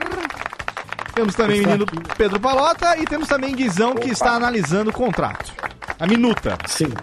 Está analisando a minuta do advogado contrato. está, está lendo comigo. Está lendo. Tá na Eu, eu página vou, qual aí, Guizão? eu vou pagar o Eu não sei, é o Guizão. cachorro que tá lendo. Eu vou pagar o Guizão em, em juices, juices de vape. Juices de vape, que, Oh, olha aí. que é a nossa tá top, pegada você agora. A tá gente, a gente parou de fumar, agora a gente tá só no vape, só na, só na, só na Aí tem marola. juices, é isso? Tem sabores diferentes pros vapes? Exato, vape você, você evapora, você não fuma, você, Você vê, evapora, né, né? Mundo é Você muito um louco, cara- cheio de coisas de cheio de coisas diferentes pra gente descobrir. Estamos aí que eu tô aqui com 37 anos descobrindo que existe o universo dos vapes, cara. Cara, eu tô é aqui com o meu, meu, sabe? meu Cara, vape você vê aqui. aquele cara que é barbudo, com touca mal encarado, e ele tá cheirando traquinas morango. É, eu gosto, do, eu gosto dos aromas atabacados de chocolate alpino, cappuccino, café. É, e, o- e o mais importante é que é zero nicotina, então sair do cigarro totalmente. Agora fica só aquele, aquele cheirinho de cafeteria o dia inteiro, assim. Aquele cheiro de loja de perfume. Loja de, não, loja de um perfume não posso, não diferente. posso. Aquele cheiro de Giovanna Baby me faz espirrar, não consigo. Eu não consigo. Olha só, Fernando Caruso tá aqui. Eu lembro que uma vez eu ri pra caralho numa entrevista do Caruso. Quando ele falou como é que era. Eu até brinquei com isso no bloco, no primeiro bloco. Que. Como é que perguntava pra você? Como é que você faz aquilo com o olho? Assim- Aí ele falou assim, querido, eu nasci com, as, com esse olho, entendeu? Então, no- eu não faço aquilo, tipo, né? O nego acha que é um. É, Porque quando as pessoas falam, ah, imita a voz do Goku aí, é, Wendel. aí o Wendel fala, não, é a minha voz, caralho. Como é que você faz aquilo com o olho? Não, querido, esse é meu olho, eu não faço nada, eu, eu sou, né? Eu...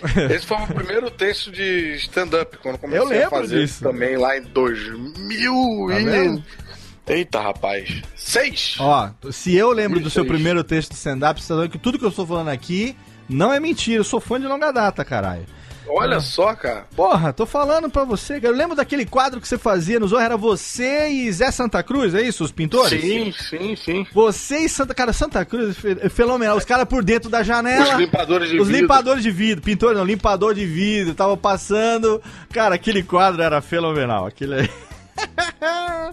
cara, E eu entrei pra substituir o Lúcio Mauro Filho, cara. Não É. sei se talvez por isso que começou toda essa confusão Então, aí. vamos lá, Muita peraí. gente me confunde até hoje. Calma, O Lúcio calma. Mauro Filho foi fazer o Sexo Frágil na época, Sim. e aí esse quadro ia ficar sem...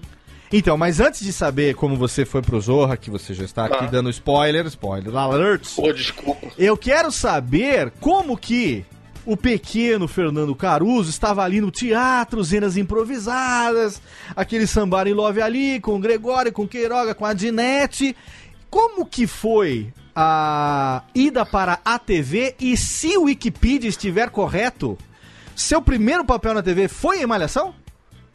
Foi, mas a ordem não, não é exatamente essa, porque o Zé eu estreiei em 2003, Malhação eu fiz em 99. Porra, Eu então tem que tava- atualizar essa Wikipedia aí, tem que acabar com a Tem que Wikipedia. editar, tem que editar esse Wikipedia e edita isso aí, né? Tem que acabar com a Tem que Wikipedia. ver isso aí, só, só, só pra botar isso aí. O filho aí, ele vai ficar sem outro, ok? Talk, É. Talk Show. Um abraço para Rogério Morgado e seu Talk Show, que tá fenomenal. É, viu, mas espera um pouco. Como, como que foi. é, tá certo, o seu, o seu, o seu tio. É, seu tio não, o seu pai fazia as. a- a- a- as, as coisas. Como é que era? As caricaturas? Não, eram as. Ah, como é que era o nome? Eu falei no primeiro bloco, agora eu esqueci. Charges Animados Charges. Fantásticos? Charges Animados Fantásticos. Mas, mas você não entrou na Globo por, por, por amizade de ninguém. Como foi que você entrou na Globo? Como que você Não, chegou lá? As chaves animados fantásticos foram até depois, eu acho também. Eu, bem, eu, é, eu tava fazendo é, peça de final de ano no tablado. É, era uma peça que eu tinha um papel bom, eu era, eu era o protagonista da peça, e nessa época o, o- o- a, a Globo. A Globo tinha uma. tem uma sede ali de.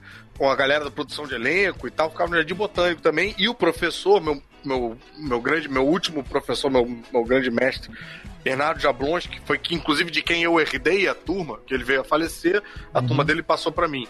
É, ele chamava os produtores de elenco pra assistir as peças de ano pra eles conhecer, para eles tirarem o galera de lá.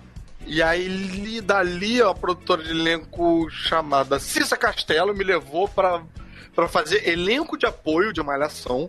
Eu fiquei em três meses no elenco de apoio. O elenco de apoio, é, eles ficavam prometendo pra gente é, papel e tal, que ia ter o sinopse de personagem, não, mas não acontecia, não acontecia. A gente ficava basicamente fazendo uma figuração de luxo ali, tipo, pra de vez em quando dizer, ele foi por ali, não sei, umas coisas assim, umas frasezinhas curtas. Aí no final de três meses, prometeram mais uma vez, falando, tipo, não, ó, é porque era um contratinho de três meses. Se você quiser continuar, ah, pô, os personagens vão vir aí, com certeza e tal. Vários amigos meus continuaram, mas eu falei, ah, não, não, não tô afim. Eu tava perdendo aula pra caramba no, no- na faculdade, tava me amarrando as aulas que eu tava, que eu tava perdendo. Então eu falei, não, não, não quero mais. Aí, pô, terminei aque- aquele contrato pensando, cara, agora ninguém nunca mais vai me chamar pra nada, né? Aham. Neguei, um, neguei um, um, um- um trabalho pra Globo. E aí passou duas semanas, a produtora de elenco me chamou pra fazer uma participação especial.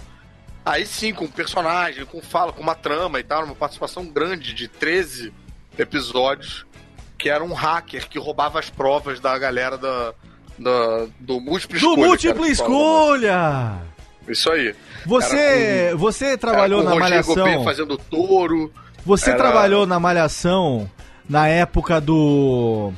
Ah, meu Deus do céu, como é que ele chama? Não, como é que ele chamava que eu ado- adorava ele? Que fazia o Gaspar de Top Model. Nuno Léo Maia! Ah, sim. No Leão Maia, sim. Você sim, sim. trabalhou com o Nuno Léo Maia! Sim, ele era o diretor da. Pô! Não, o Ó, Nuno é capaz de estar no churrasco da família Respeito, lá hein? quarta-feira. né? E aí, mas o curioso foi assim, quando eu entrei, eu entrei no elenco de apoio e, cara, as pessoas não, não sabiam que o Caruso era o mesmo Caruso do meu pai, né? Tipo. O Marcos Paulo, que era diretor, diretor de núcleo, ele era conhecido da minha mãe. Depois ele foi saber que eu tava lá e aí ele virou pra minha mãe e falou: Olha só, seu filho tá aqui, tá aqui com a gente, e, cara, eu não posso dizer que foi nepotismo, porque eu só fui saber que era teu filho depois. Eu não sabia que. Não, Não fui foi, eu que não foi nada, pistolagem, não sei, foi talento. E aí eu fiz essa participação que, para minha grande surpresa, cara, eu achava naquela época, né, Hum. cara, inocentemente eu pensava, ah, cara, malhação. Ninguém vê malhação, vai. Porra, o negócio passa às 5 da tarde. Eu pensei, ah, vou fazer esse negócio aqui, beleza. Caraca, cara, todo mundo assistia esse programa. O Ninguém Vê da Globo é gente pra caralho. É, é metade do Brasil. E aí eu passei meses ouvindo todo tipo de desculpa, tipo, não, eu tava dormindo, aí eu ouvi a sua voz, aí eu acordei, aí você tava na. Não, minha irmãzinha que assiste, e aí ela me chamou pra dizer, não é aquele teu amigo e tal. Não, minha empregada estava com a TV ligada e tal. Ninguém tinha que querendo dar- admitir que assistia. Aí dali Ah. foram pintando participações. Acho que depois que você entra no, no sistema de cadastro da Globo, faz uma participação ali, seu nome fica ali quando os caras precisam de alguma coisa, eles puxam, né? Ah, pô, quem é que não fez ainda alguma coisa aqui e tal? Você começa a aparecer mais ali, né? Depois. Aí eu fiz Brava Gente Brasileira, fiz, é, uma, fiz muita participação no, no, no programa da Xuxa, Xuxa no Mundo da Imaginação. Conheci a Xuxa, foi bem bacana. É, aí me chamaram pro, pra fazer. Fiz uma participação no Zorra, no quadro João Canabrava, e depois eu fiz uma participação. fi- substituí o Lucinho daquele quadro que era dos limpadores de vidro, o Lucinho Aham. Mauro Filho, porque ele saiu pra fazer o sexo frágil, como eu já dei no, no spoiler já. Sim, sim. E aí eu entrei e, e era um quadro fixo, né? Então eu, eu ficava fazendo. E era, e era engraçado porque assim, eu não era contratado. Na época era o Zorra Total. Zorra era- Total. Agora chama só Zorra, né? Na época era Sim. Zorra Total. Eu não era contratado do programa. Eu era frila, era tipo cachê. Sim, sim. Então eu chegava lá, gravava quatro quadros no mesmo dia, e como o programa era semanal, ficava um mês sem voltar lá, porque eu gravei quatro semanas num dia só. E aí eu ficava livre para fazer o que quisesse, né? Então, em paralelo, eu tava fazendo minhas peças, estava é, in- investindo na minha, na minha carreira por conta própria, porque eu não confiava em ninguém. E hum, então eu fui, eu fui tendo, eu tinha essa essa disponibilidade de quando eles me chamavam, se eu não pudesse fazer porque eu tinha uma peça, eu tinha ensaio, eu falava, não, não posso, tenho tenho peça. E aí a galera ficava meio maluca, assim, tipo, como assim? Não posso? Não posso, não posso, não vou. Então eu não sou contratado. E, e eu acho que isso foi também dando uma. é, sei lá, gerando um respeito ali, sabe? Tipo, de, porra, não, esse cara. Ele trabalha sério com isso, assim, não tá, tipo. Não tá de brincadeira, não pode. Não topa qualquer coisa, né? E. E aí, assim, eu fui aos poucos topando qualquer coisa. Excelente, excelente. E eu me lembro desse quadro porque nessa época eu assistia, não tenho vergonha nenhuma de dizer, eu assistia Zorra Total, eu assistia A Praça é Nossa, porque eu tive uma infância que eu vivi, cresci nos anos 80, começo dos anos 90, mas a minha infância toda nos anos 80, é, vendo Jô Soares, na época que o Jô era da, Glo da, Globo, então era Vivo Aham. Gordo, né? Vivo Gordo, não, era, não era o Veja o Gordo do SBT, não, era o Vivo Gordo. Chegou a hora da alegria, nosso programa tem o que você queria. Isso lá da época da democratização, antes ainda, na época da ditadura que ele fazia piada que não podia fazer. Chico, Chico Anísio Show, é, pegava o Cabaré do Barata, que mais? Era... É, Agildo no País das Maravilhas. Olha aí, cara. A gente, eh, pô, eu sou da época de, de, de ver Faustão no Perdidos na Noite, cara. Então, eu, eu sempre fui ligado Na em. época que sentar na boneca era só quebrar um brinquedo. Era só quebrar. Eu sou! É, até, até ali, Sullivan e Massadas acabou com a nossa vida. Então, cara, eu assistia nessa época, no começo dos anos 2000, assistia Zorra Total, assistia. Cara, Lady Kate. Lady Kate era, Lady Kate era diva. Ah. Lady Kate era tudo de bom, cara. Lady... Época do Zorra Total moleque, do Zorra Total dirigido. do Zorra Total dirigido pelo. Como é que ele chamava lá, nosso querido. Maurício Sherman. Maurício Sherman, cara. Nossa, a entrevista do Maurício Sherman. É, a entrevista do Maurício Sherman no Jô, não. A, a hora que o Jô chamava o Sherman pra falar as paradas lá. Era muito engraçado. Às vezes o- o Sherman tava junto com o Villain, às vezes no, no- no- na Globo, né? O Sherman era o diretor do. Do. João. Do. Do programa do Jô, se eu não me engano, não? Não, o diretor Putz, era o Villain, sei, era o cara. Villain. Mas de vez em quando o Sherman tava no Switch, aí o Jô chamava ele e tal, tinha uns negócios. Enfim, época do, do Zorra. Zorra Total, do Zorra Varzião. Né? Nessa época que você tava lá, foi que surgiu o Porchat também, aquele personagem do, da cabeçada, do chato, não foi, não? Sim, sim, a gente fazia junto. Era o primo chato. Ah, é, é, então, é, os dois, era, era, o, era o primo chato, e era você e ele, né, que interagia no... no Aí, tá bom. Que em paralelo a gente também tava com o Comédia em Pé, né? Que foi um projeto que trouxe também o, o- o- a noção de clube de stand-up pro, pro Brasil. A gente foi o primeiro a fazer isso, aqui no Rio, né? Aham. E aí, uma semana depois, foi assim, papo de uma semana depois, surgiu em São Paulo o clube de comédia stand-up. A gente era o clube de comédia em pé, eles eram o Sim. clube de comédia stand-up.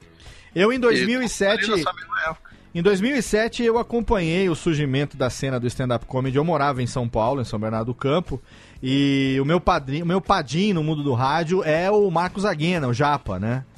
E o Japa foi um dos caras que lá em 2007 começou, acompanhei muito, fiz muita sonoplastia pra show do Japa em pizzaria em São Paulo. A gente começou lá, cara, no início. O Rogério Morgado, ele era só o epifanho da Energia 97, sabe? Na época do, do, do stand-up que Cara, a gente, a gente Fazia rala, pra né, comer, cara? fazia- E a galera ainda tem a cara de pau de chamar artista de vagabundo. Não, e- Galera que não é. trabalha e tal. Pô, a gente trabalha, caraca, 12 horas por dia sem carteira às vezes. Tipo, caraca, é, é ralação isso Eu aqui. arrisquei no palco, mas aí nunca deu certo porque eu não conseguia escrever nenhum texto. Eu- o meu era um compilado de piadas, era tipo um Ari Toledo da, da, da pizzaria. Aí não As funcionava. piadas que você mais gostava. É, não, aí não funcionava. Eu fazia um roteirinho que o meu filho, não sei o que, mas nem eu sabia que era piada, aí não dava certo. Os meus open mic foram os piores do mundo, assim. É, agora, olha só, o Caruso, aí você, enfim, a, a gente, o Zorra Total não, não só foi um sucesso, como o, o Zorra evoluiu, tá aí agora o Zorra, né, o novo Zorra, que é Zorra. Aham. você tá lá no elenco fixo hoje, né? Sim, é, eu entrei no segundo ano do programa. O programa foi reformulado em 2015, eu entrei em 2016. E, cara, tô feliz da vida. Vim, Faz a vim imitação de. Michel Temer, que é uma maravilha.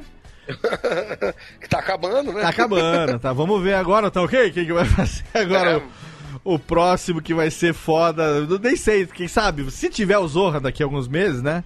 É, né? Se tiver Globo, se tiver Zorro, Se se, tiver, tiver cultura, Globo. essas coisas, né? Exato. Essas preocupações aí. Agora olha Que só. vida, né, no geral, né? Olha só, o que, a gente, o, que, o que a gente precisa saber agora é o seguinte: o Caruso, e isso aí que o Guizão tava falando no começo do programa, que foi aquilo que em algum momento, que a gente já conhecia o Caruso da televisão. A gente já conhecia o humorista Fernando Caruso, o comediante, o cara dos Zenas Improvisadas, eu já conhecia ele lá Sim, 2004, o cara da 2005, TV. o cara da TV e tal. E aí, a gente de repente começa a ver o Caruso na internet, porque somos todos nerdões, estamos todos nas interwebs desde que surgiu, desde que tudo isso aqui era mato. E de repente a gente começa a ver o Caruso também na internet. Então eu queria saber como foi que começou a sua a, a sua incursão pelas ondas dessa, né, de- de- dessa, como é que era o Guizão que falava lá? Surfar nas ondas da Surfar, exato, surfar nas ondas virtuais. Como foi que você começou? Web. Exato. Como foi que você começou a surfar nas ondas virtuais Cara, a primeira. Da rede mundial de na computadores. rede mundial de primeiro- computadores? O primeiro namorico foi, foi com o, o- uma participação no podcast do Daniel HDR, o ArgCast. ArgCast, Sim. grande HDR, grande Pô, brother. que é um dos podcasts que eu mais gosto, assim, que, que mistura nerdice com Ó, informação. quem tá vendo ao vivo aqui o programa na câmera, ó, atrás de mim eu vou apontar aqui agora, ó. Tô apontando aqui atrás de mim tem um Batman autografado pelo Daniel HDR aqui, ó. Pô, Esse que eu tô encostando aqui que ele Eu me deu de presente na Comic Con, tá sei, aqui, se, ó. não sei se dá pra ver, mas depois que eu fiz o. O. O, o ArgCast com ele, ele, ele, de agradecimento, ele me colocou dentro da revista que ele tava desenhando, de Smallville. Me colocou como um, um kryptoniano da brigada kryptoniana que dava, um, dava uma chincalhada lá no. Cara, que animal. Muito E legal aí eu isso. tenho esses Foda. quadros, eu, eu, eu enquadrei isso, né? Fiz os quadrinhos em formato de quadro. E às vezes aparece uma quininha ali no. No Três no- Elementos ali no fundo. É, no Os fundo. elementos lá direito. É, exatamente, exatamente. Sim, sim, é o sim, desenho sim. do HDR ali. Com Mas certeza. meu primeiro contato foi esse, assim. Ele me, ele me chamou pra participar do. Não lembro nem, nem como que ele, que ele me achou. Me chamou pra participar do podcast, que se eu não me engano era Orgulho da Prateleira. Depois eu juntei todas as participações do podcast, coloquei no meu site, tá lá, tipo, num enorme arquivo de, de podcasts, todos os que eu fiz na vida. E, cara, aquela paixão que eu tive com os quadrinhos aconteceu de imediato ali, novamente, depois de velho com podcast, porque eu me vi falando no Skype com umas carinhas que eu nunca tinha visto na vida. Aham. E algumas eu nem vi, porque era, sabe, tipo aquele símbolo anônimo do Que não Skype, tinha, não assim. tinha avatar, né? Não tinha foto. Não tinha avatar. Aham. Era- e, e aí só acendia aquela, aquele avatarzinho ali, falava uma coisa. E eu me vi, cara, tendo muito mais em comum com essas pessoas Aham. do que 70% das pessoas que eu conhecia na minha vida. É, nossa, E- nosso mundo. E aí foi E, cara, picado e um- pela Mosquitinho do podcast. Totalmente, cara. E um maluco de, de, de Porto Alegre, outro cara de Curitiba, um Animal. outro cara do Rio Grande do Sul. sabe? É, quer dizer, Rio Grande do Sul, Porto Alegre é o mesmo lugar. Mas, é, é, enfim, a questão é que assim. Gente que eu nunca vi na vida, nunca nem iria conhecer, espalhado pelo país. E eu tendo muito em comum com eles, assim. Eu fiquei encantado com aquilo e a partir dali eu falei, caraca, eu quero fazer mais isso, eu não quero. É, e aí eu só, eu só topava participar de podcast que me chamava pra falar de, de nerdice, um negócio que eu tô mudando mais recentemente. Muito assim, né? obrigado, muito grato. Muito grato. Ó, disponha. Porque o que eu queria era isso que, assim, falar de, pô, de, de, de carreira, ou falar de humor e tal, eu já, eu já falava na Aham. época que a gente ficar fazendo entrevista direto e tal. Agora não tanto, né? Mas eu, eu, eu tinha que ficar respondendo com os seus limites do humor. É, Ô, o que perguntinha o casa pode esperar desse, enfim, aquelas minhas Quais os Quais são os próximos projetos? É, Exatamente. Aí eu, quando eu vi uma janela, um espaço tal. pra poder colocar nerdice pra fora e, e, e jogar mesmo como se fosse tipo uma mensagem Falar na livre, garrafa, né? sabe? Falar É, livre. falar né? livre. E, e poder botar a mensagem na garrafa, ver quem é que pega de volta, sabe? Ver Sim. quem é que manda, tipo, caraca, já li isso também. Animal, animal. Porra, Essa é magia do. Essa é a magia do podcast, ô, Total, cara. Eu Total. vou te falar, cara. é, quando. é, a minha impressão, né, que estamos aí, eu, Léo, a galera que a gente faz podcast há faz uma década já, né? Eita, E- não, não vai, e- não vai, e não vai quando a gente Quando a gente vê, por exemplo, entrevistando pessoas que são de TV, pessoas que fazem parte da grande mídia no geral, Uhum. a gente sempre entende que é assim, ó, vamos conversar com aquelas pessoas de pouco contato, difícil Aham. de, de ter contato e tal. E você, cara, pra mim, principalmente, você mudou essa visão, assim, tipo, Sim, o Caruso é aquele cara, aquele camarada que também eu ouço falar de tudo quanto é coisa, fala sobre todos os assuntos, não é só aquele cara que a gente ouve falar sobre TV ou, ou com Como é TV, uma pessoa sabe? jurídica, né? Não, não, É, você sabe, exatamente, você sabe o que que... pessoa física, assim. Você sabe o que que eu senti? pessoa Não, cara, por quê? O que acontece? É, a, a televisão, ela é um meio que ela é, é muito impositiva. Ela E ela dá uma glamourizada foda também, né? Dá aquela... que Cria aquele glamour em cima da pessoa também. É, não, e assim, e ela, cara, ela vai, ela, ela vai pra casa de todo mundo num determinado horário, você não sabe direito quem é que tá vendo, quem é que não tá vendo, claro que você tem lá as estimativas, mas é você entrando na casa das pessoas. É você invadindo. Então, assim, quando você entra na casa das pessoas, você, né, porra, com licença e tal, né, pô, toma um banho, enfim. O, o podcast... Dá licença, eu vou tomar um banho ali. geral, é, é, isso acontece diferente. A pessoa pra chegar, pô, a galera pra chegar no a, a galera chega no rádio Procura você, exatamente. Ela procura você. Você não começa a tocar do nada no celular das pessoas. Sim, não- Ela que vem tomar banho aqui, ela que vem tomar banho aqui. Exatamente. E aí o contato é outro. E o contato é esse, como, como você tava falando. De um, o cara, pô, que o, o, o Gui tava falando, na verdade, né? Antes de. Aham. É, ah, pô, eu, eu ouço ele falando de várias coisas e tal. É como se eu conhecesse ele. É por isso que eu tava. Por isso que eu- até o Léo falou lá no início, né? E eu já falei isso algumas vezes. É muito diferente o approach quando alguém vem falar comigo porque é, acompanha meu trabalho nos podcasts ou no canal lá do YouTube e tal. Porque tem essa conexão, entendeu? O cara, o cara ouve o que eu tenho pra falar, é uma coisa que não é superficial. Tem uma. Tem, tem, tem papo, tem conversa pra rolar, tem, tem ideia pra trocar. É, Sabe uma coisa? Fala. Fala, Ti. Uma coisa que eu Fala. achava legal, quando o Caruso tava lá no abacaxi voador, e você falava, tipo, o pessoal vai lá, comenta que eu respondo, não sei o que lá. Uhum. Eu, na minha cabeça, falava, cara, é impossível, o cara é da Globo. É. Deve chover. Uma assessoria, a assessoria dele que responde. Ele nem vê a porra dos comentários. Você vai lá falar dos gibi maluco que ele tá falando, e tipo, você vai falar pro vazio, igual você, sei lá, a maioria dos comentaristas é. Aham. E eu- depois, quando eu descobri que, putz, o Caruso ele respondia, sabe? Tipo, o O Caruso. quê? Eu fico dando F5 pra ver se apareceu um comentário novo. É, se, se você colocava uma opinião, sabe? Tipo, ele, ele vinha e debatia. Eu falei, pô, mas esse cara não é normal, esse cara não é da Globo nem fudendo, cara. Não, e você sabe o que é tem, uma, uma... tem uma coisa que eu queria saber, assim, de Fala, você, fala. de você tá nesse, nesse... Você tá nesse, nos dois meios, né? Você tá aqui com a gente nos podcasts, você tá na TV, você tá no teatro, você tá em tudo. Você sentiu uma diferença, é, assim, do contato das pessoas por você estar nos podcasts, assim, de saber de você nos seus podcasts? Sim, não, sem dúvida. Eu consigo diferenciar. É, cara, o, é aquilo que eu tava falando, o contato da, da galera quando eu encontro na rua é, é, é outro, assim, é outro. É como se eu estivesse fazendo um amigo, sabe? Tipo, porque Sim. aí o cara vai falar de.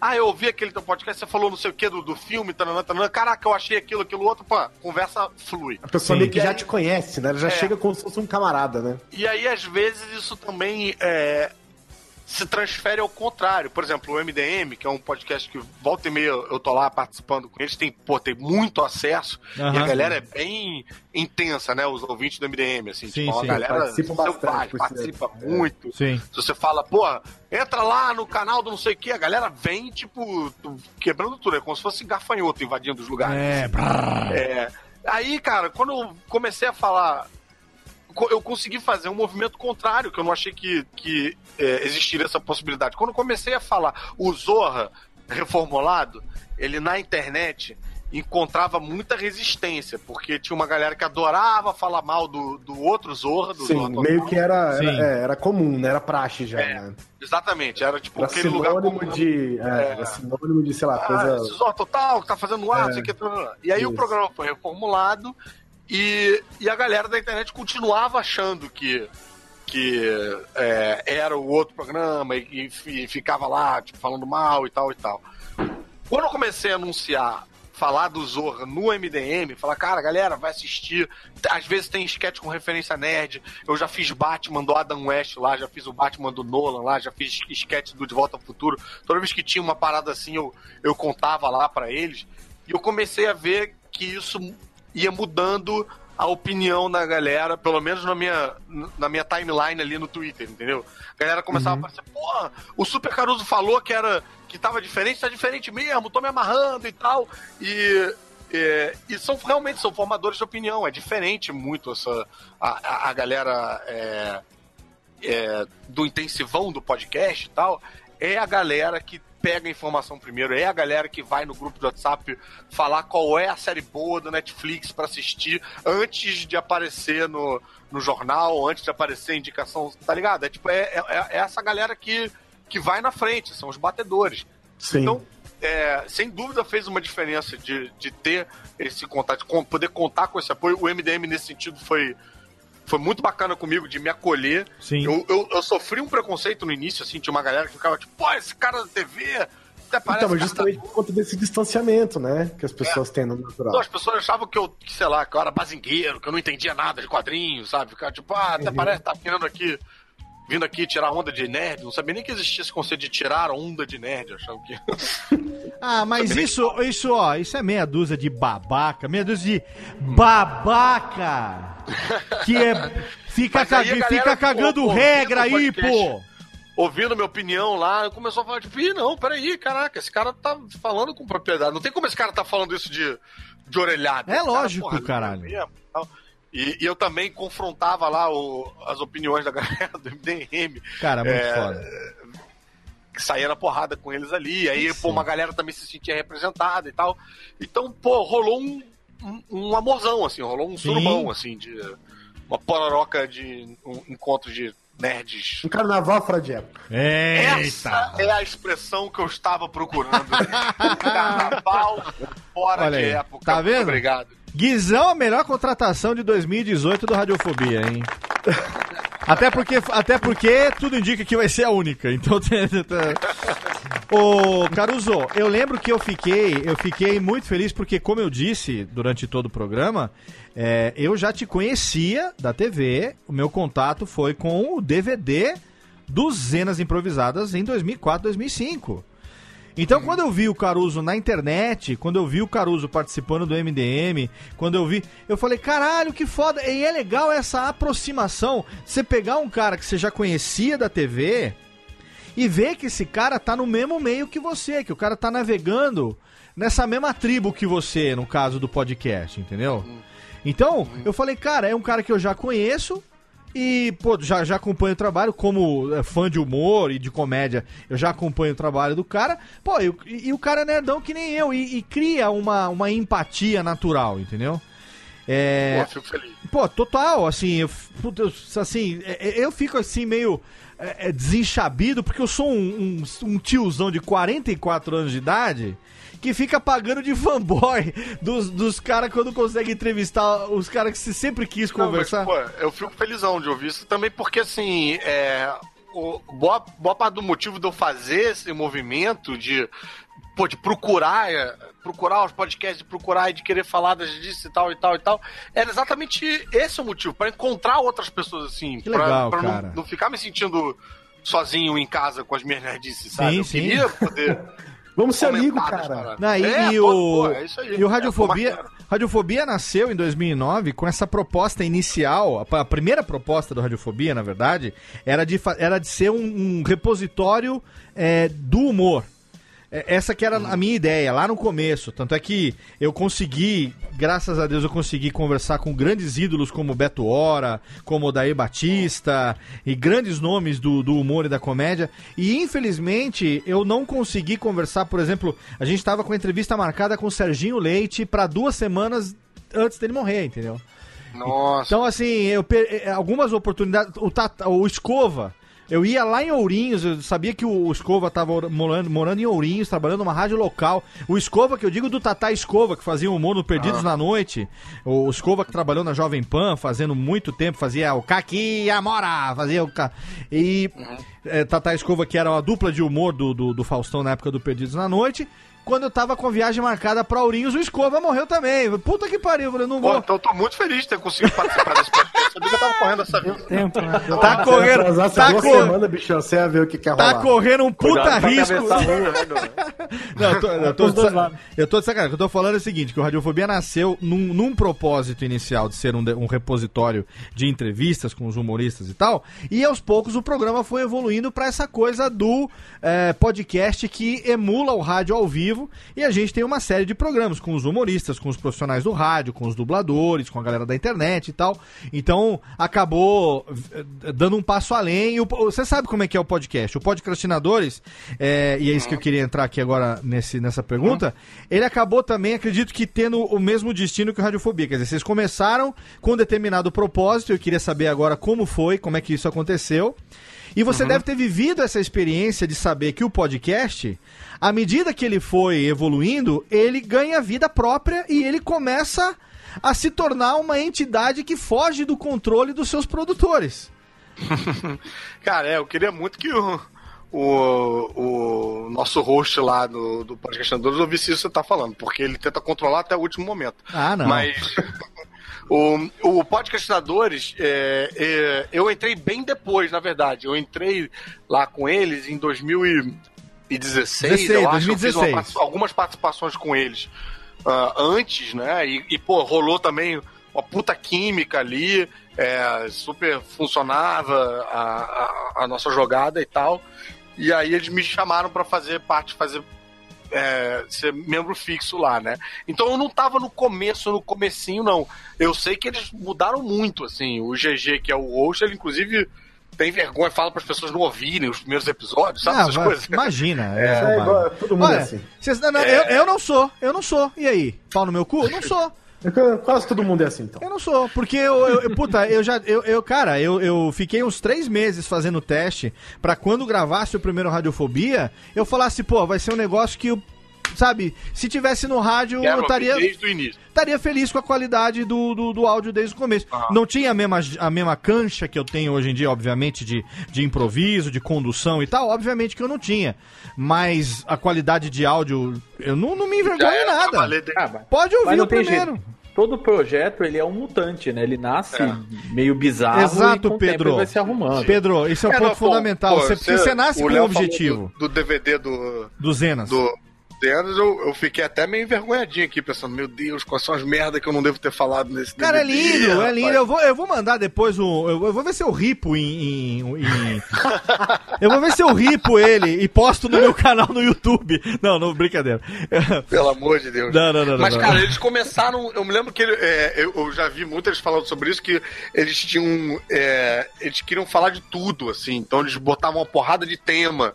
é, no, que eles ficavam com medo de que o assunto não ia render. O medo que às vezes eles têm até hoje, tipo, ah, não sei se rende um episódio e tal. E, cara, eu com pouco tempo com eles ali, eu já entendi que, assim, se for pra falar de uma cadeira, a gente sustenta duas horas de Pô, papo. eu a galera tem- adoro, cara. Podcastinadores é um dos poucos podcasts. Como era o falecido Grande Coisa, que esse filho da mãe desse guizão resolveu ap- aposentar. O Podcastina... É. Podcastinadores é um dos poucos que no meu agregador de feed eu boto ele pra fazer o download automático do episódio sempre que é Olha lançado. aí, rapaz, porra. Porque quando ele é eu quero acordar no dia seguinte e saber que tem aqui, eu boto ele no, no, no carro, na academia e tal, que é onde eu ouço podcast hoje em dia. E eu sei que tem um episódio novo ali, porque eu sei que, cara, eu sou nerd de ter aqui tatuado, tatuada Millennium Falcon no meu braço e, eu tenho, na minha sala é decorada com um pôster, tem quatro, é, além dos pôsteres de Star Wars que eu tenho na minha sala de TV, eu tenho quatro pôsteres da Star Wars, De Volta pro Futuro, é, Indiana Jones Caçadores da Arca Perdida e Goonies.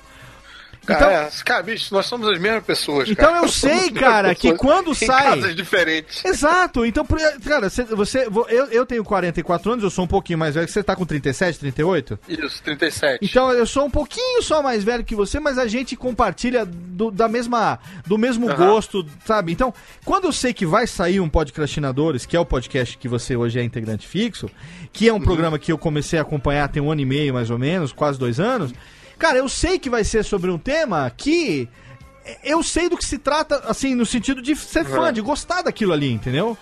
Então, é, é uma hora e meia de academia que eu tô fazendo ali. É. Cara, eu, puta, eu tô dando risada, eu tô acompanhando. E outra, aquela coisa que você já deve ter vivido na época que você era só ouvinte, que todo mundo viveu. Que você tá acompanhando aquele programa que você gosta, por mais que você tenha é, é, tarimba de produtor e tal, quando você ouve um programa que você gosta muito, você se vê num determinado momento interagindo com os caras e você fala, não, pera um pouco, eu não, tô, eu não tô no programa, caralho, puta que pariu, eu não Com posso... certeza. Porra, eu, quando. Porque assim, tem vários episódios. Eu não gosto de ouvir os episódios que eu participei, né? Aham, eu não gosto aham. muito de ouvir minha voz, não gosto de me ouvir falando. Sempre acho, cara, que esse idiota tá falando. Fico com raiva de mim. Mas eu fico. O, o Podcastadores tem vários episódios que eu não participei, né? Então eu ficava catando e fazendo a maratona. Bicho, volta e meia. Eu mandava mensagem pra eles no meio, brigando com eles. Vocês são imbecis, como é que vocês falam? Tipo, eles não sabiam do que que eu tava falando, sabe? Tipo. Porque eu tô no meio lá do. no meio Não, você, você, você imagina o meu, o meu sofrimento, entre aspas, é, há seis anos editando o Nerdcast, quando, quando eu sou obrigado a, a- a- a editar programas de assuntos que eu sou muito fã e que eu sei que os caras estão dando uma orelhada foda ali naquele momento. Eu, devia, eu, eu queria ter a liberdade editorial que o Caio Corraine tem no Guga Cash ou no Mamilos, por exemplo, de fazer uma vinhetinha e, e dar uma. Para, para, para, para, para. É, e dá uma, assim, né? Ex- e dá, não, não, não, não. E dá uma interjeição, tipo nota do editor, e o cara entra falando: Olha, gente, aqui eles falaram isso. mas, mas na verdade essa porra não tem nada a ver, não. Aí no Deadcast eu tenho que botar uma canelada. Às vezes o Alexandre me manda Tem um. um livro do Mário Prata, que é James Lins, o Playboy. Eu que li! Não deu certo. Você leu? Li! Que tem exatamente isso. Tipo, Sim! o Mário Prata faz. Ele, ele faz um pseudônimo né, de, um, de um- de um escritor que começa a entrevistar. Mário Prata cara. eu adoro, eu amo, leio tudo do Mário Prata, cara. Pô, também me amarro muito. E aí tem um determinado momento que o, personagem toma conta do livro. Ele começa ele a escrever e o Mário Prata vira o editor, Exato. literalmente dando nota de rodapé. E aí Exatamente. Ele, começa- ele fica puto, ele começa a xingar na nota de rodapé, fala: Esse cara não sabe escrever, eu não vou nem corrigir as vírgulas dele, tá tudo errado mesmo, porque ele escreveu assim, só pra vocês verem. Exato, não, a- a- às vezes eu tô, eu tô aqui, é, porque hoje eu tenho os editores, obviamente a, a empresa hoje edita muitos podcasts e tal, e eu já não edito mais o Nerdcast sozinho, tem quase três anos. Então, uh, o Jeff e o Thiago Miro trabalham comigo no Nerdcast também. Aí o, o Thiago Miro faz o corte do Bruto e o, de vez em quando o Jeff me ajuda na música. Então, é, tem determinados momentos que eu falo pro Miro assim: se você tem dúvida de qualquer coisa, manda que na minha revisão eu eu vejo se fica ou não fica, né? Eu tenho essa, essa premissa do primeiro corte.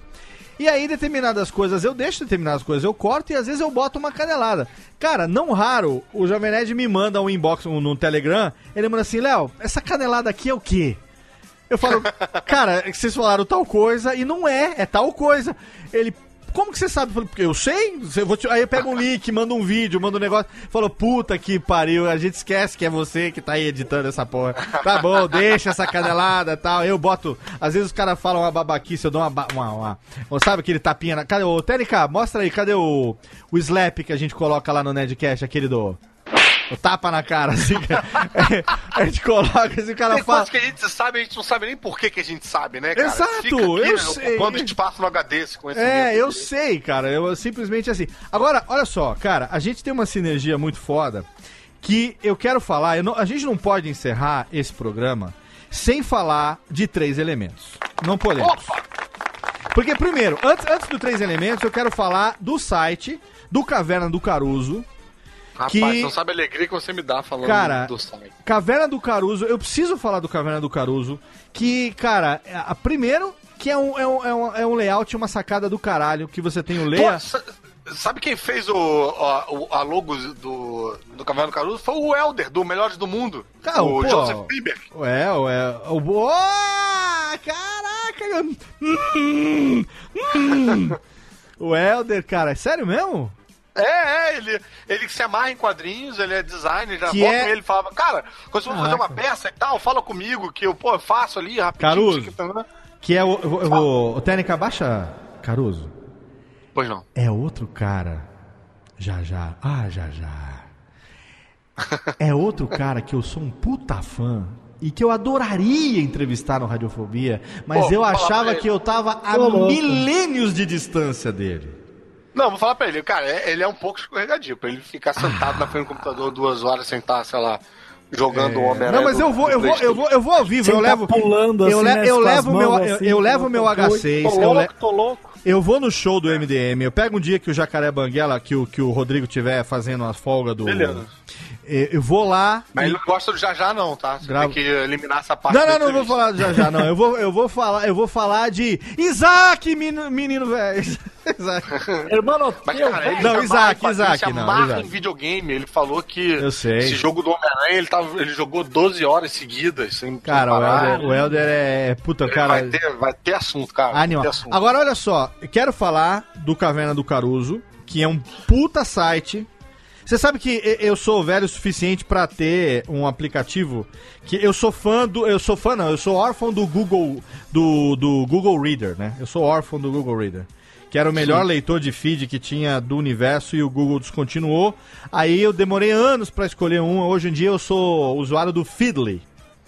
E eu tenho vários blogs que eu ainda assino. Sim, eu ainda assino blogs, perdoe.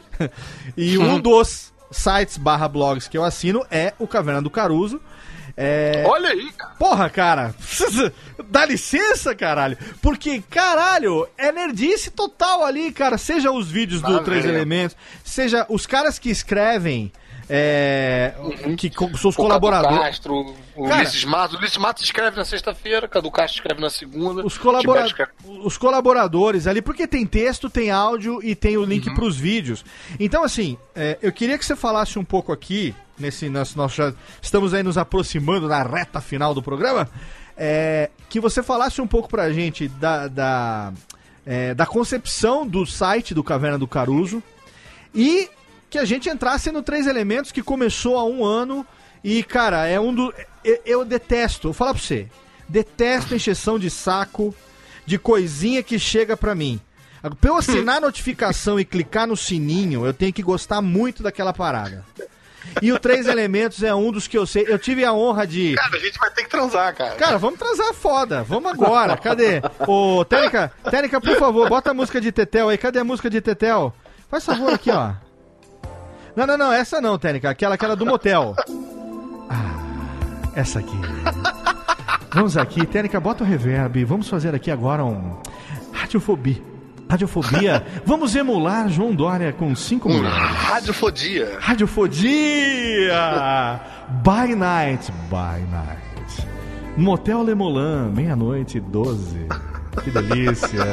Que delícia, você aí. Motel Lemolan, motel, motel, tira, ô, Técnica, dá um nervoso esse reverb, tira daí, por favor. Ô, ah, ah, tira, tira reverb. O Motel Lemolan é um negócio do, do pânico da época do, do, como é que chamava? Boi na linha.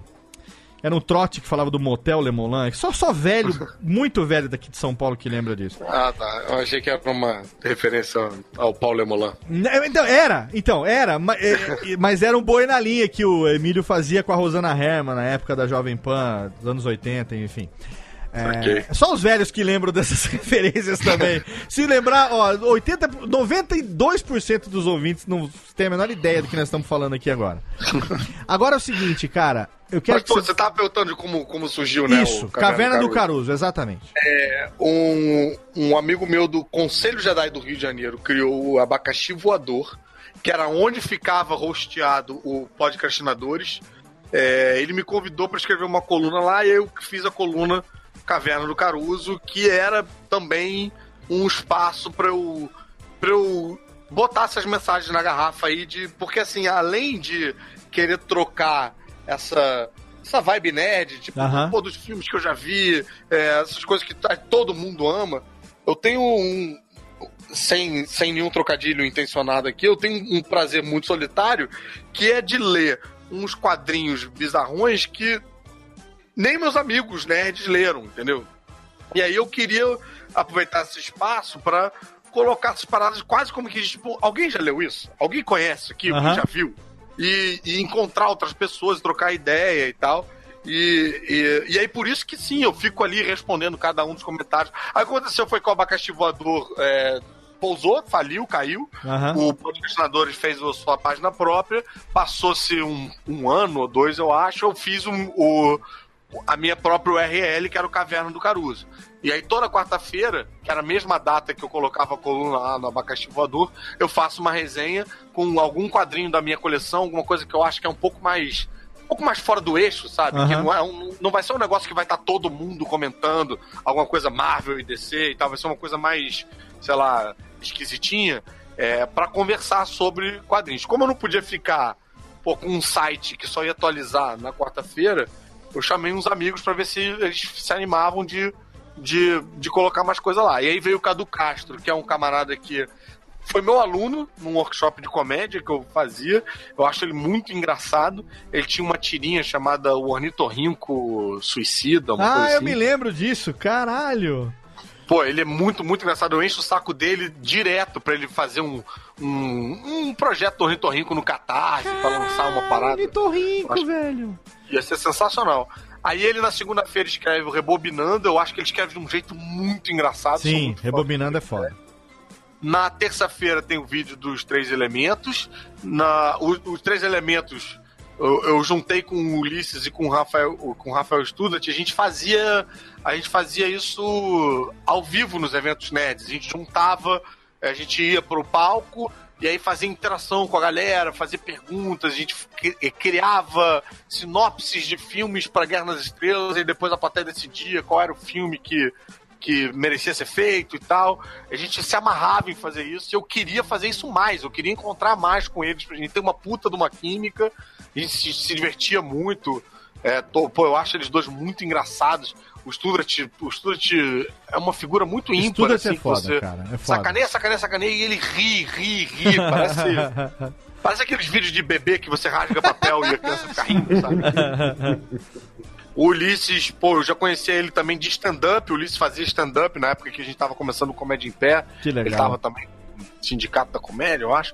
E aí, cara, a gente juntou e começou a fazer um, um troço que eu sentia que era um pouco diferente do que rolava nos eventos nerds, porque é, às vezes a galera mais nerd não tem a cancha de, de comédia no sentido de, de, de palco, sabe? De, de ter feito stand-up. Teatral mesmo. Cara, o Teatral, Ulisses, exatamente. Matos, Ulisses Matos é na Kombi, velho. É, É, pessoal que é, pessoal que é Kombi, velho da internet conhece o Nacombi, Ulisses Matos da Ele agora época. também escreve.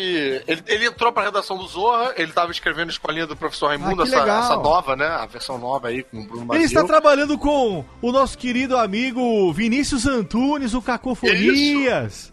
Exatamente, exatamente. O Caco. E aí a gente juntou ali pra, pra fazer o, o canal, que era uma coisa que eu queria muito, queria muito um canal pra poder falar dessas coisas, pra poder fazer audiovisual falando Ah, que legal. nerdice com humor e com comédia e tal.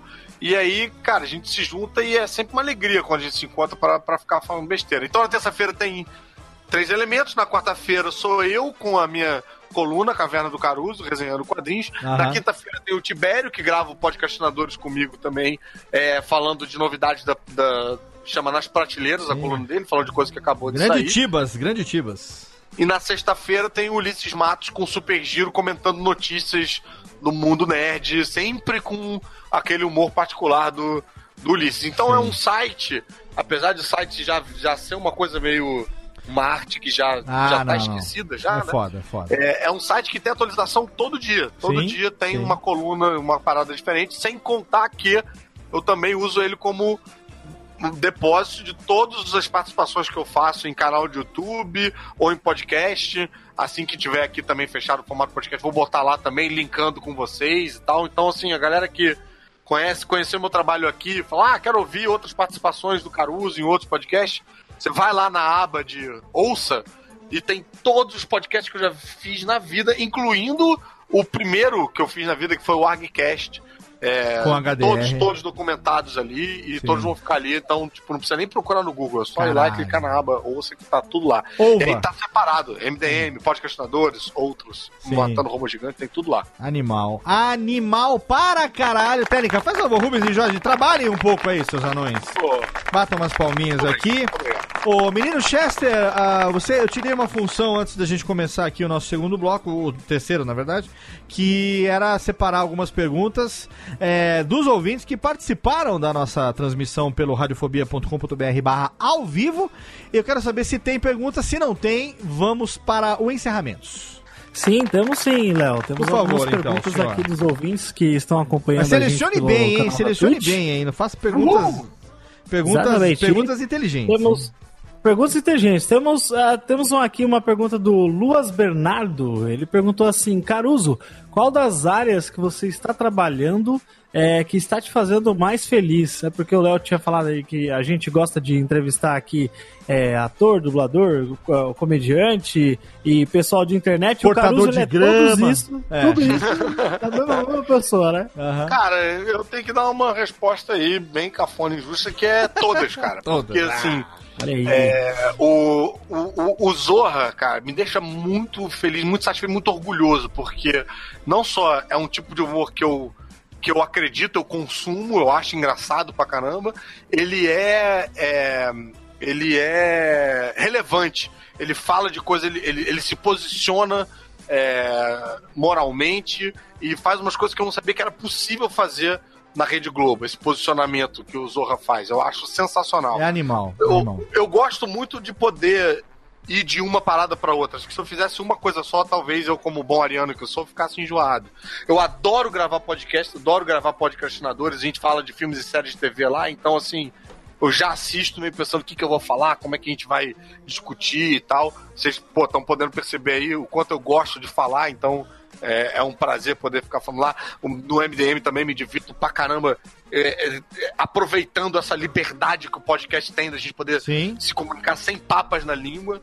Amo fazer o canal do YouTube, é, encontrar o Ulisses e o Studart é sempre uma alegria. E depois ver o resultado, porque a edição que o Jair faz, o Jair, meu amigo da faculdade, que também fazia o Estranhamente, fazia lá o- os programas comigo no Multishow, é, ele faz a edição do, do canal, ele coloca umas imagens que, assim, eu me cago de rir com os cortes que ele faz. Então acaba sendo uma, surpresa, uma das poucas coisas que eu gosto de, de assistir, mesmo eu estando lá fazendo, que eu não gosto de me ver, né? E o, o, o canal eu, eu curto. E eu gosto de dar aula também, pra caramba. Eu dou, eu dou aula ainda, tô no Tabado já, o que é o meu, acho que sexto ano dando aula Animal. me divirto muito, cara, com, com os alunos e, e, e as merdas que os alunos falam, rio pra caramba. É, é, é uma espécie de. Acho que a única coisa que eu tô com preguiça no momento de fazer é, é stand-up. Eu acho que eu tô um pouco. Também quem que tem tempo, né, gente? Pelo amor de Deus, né? É, pois Pois é, é. querendo ficar em casa, quero ver minha mulher, sabe essas coisas? Tipo, eu quero curtir um pouco, a- um pouco a casa também. Cara, Mas- olha, Às vezes eu tenho essa sensação de que eu, pra eu estar fazendo stand-up eu tinha que estar. Eu tinha que estar com um texto mais relevante, tinha que estar falando de umas coisas. Não tô afim de ficar fazendo aquelas mesmas piadas de sempre, sei lá, não sei. Ah, cara, Cris. você sabe que é, é, eu, eu, eu é, faz seis anos que eu me mudei aqui pra, pra minha terra natal, pra Serra Negra, que é interior de São Paulo, né? É, eu de vez em quando vou a São Paulo. E quando tenho compromisso em São Paulo, geralmente eu vou de sexta-feira. E aí eu fico sexta, sábado, domingo de manhã, e aí domingo na hora do almoço eu volto pra casa. E aí que eu vou, de vez em quando eu vou no Comedians, vejo, ligo pros amigos e tal, quem tá ali com, com algum show, Rogério Morgado, Jacaré Banguela, os caras que são amigos do stand-up e tal, e geralmente a gente cava alguma coisa. Porque o legal é você tá nesse ne- no meio ali da coisa e ver a coisa acontecer. Então você vai no Comedians, você vai no Beverly, você vai em alguma coisa. No meu caso, em São Paulo, falando especificamente de São Paulo, né? É, Agora, pô, dos caras que, que eu gosto de ver, por exemplo, Rabin. Cara, tem vídeo do Rabin toda semana no YouTube. Me divirto É. pra caralho. Entendeu? Você faz o, o Três Elementos, eu assisto Três Elementos sempre que tem um vídeo novo, me divirto pra caralho. Então, é, é legal essa variedade de atuação. O importante é você não ficar parado, entendeu? Porque se você não É. tá com tesão de fazer aquilo naquele momento, pô, fazer aquilo que você tá com tesão é, é o que vai agradar teu público, sabe? Eu acho que é, é meio caminho. Pode ser uma coisa meio de, sabe, meio piegas assim, mas eu acho que é legal, porque quem te acompanha, te acompanha em qualquer lugar que você vai, que nem locutor da velha guarda. O cara podia mudar de emissora, mas o ouvinte acompanhava ele, sabe?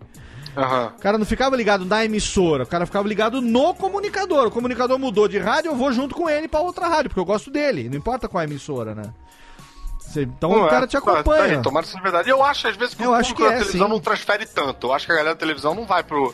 Não vai pro canal e tal. Eu acho que quem vai pro canal, a comunicação acontece mais. Tipo, a galera do podcast vai lá no canal, a galera do- que me ouve no MDM vai lá no canal, a galera do canal vai. ouvir. Enfim, eu acho que Sim. tem essa.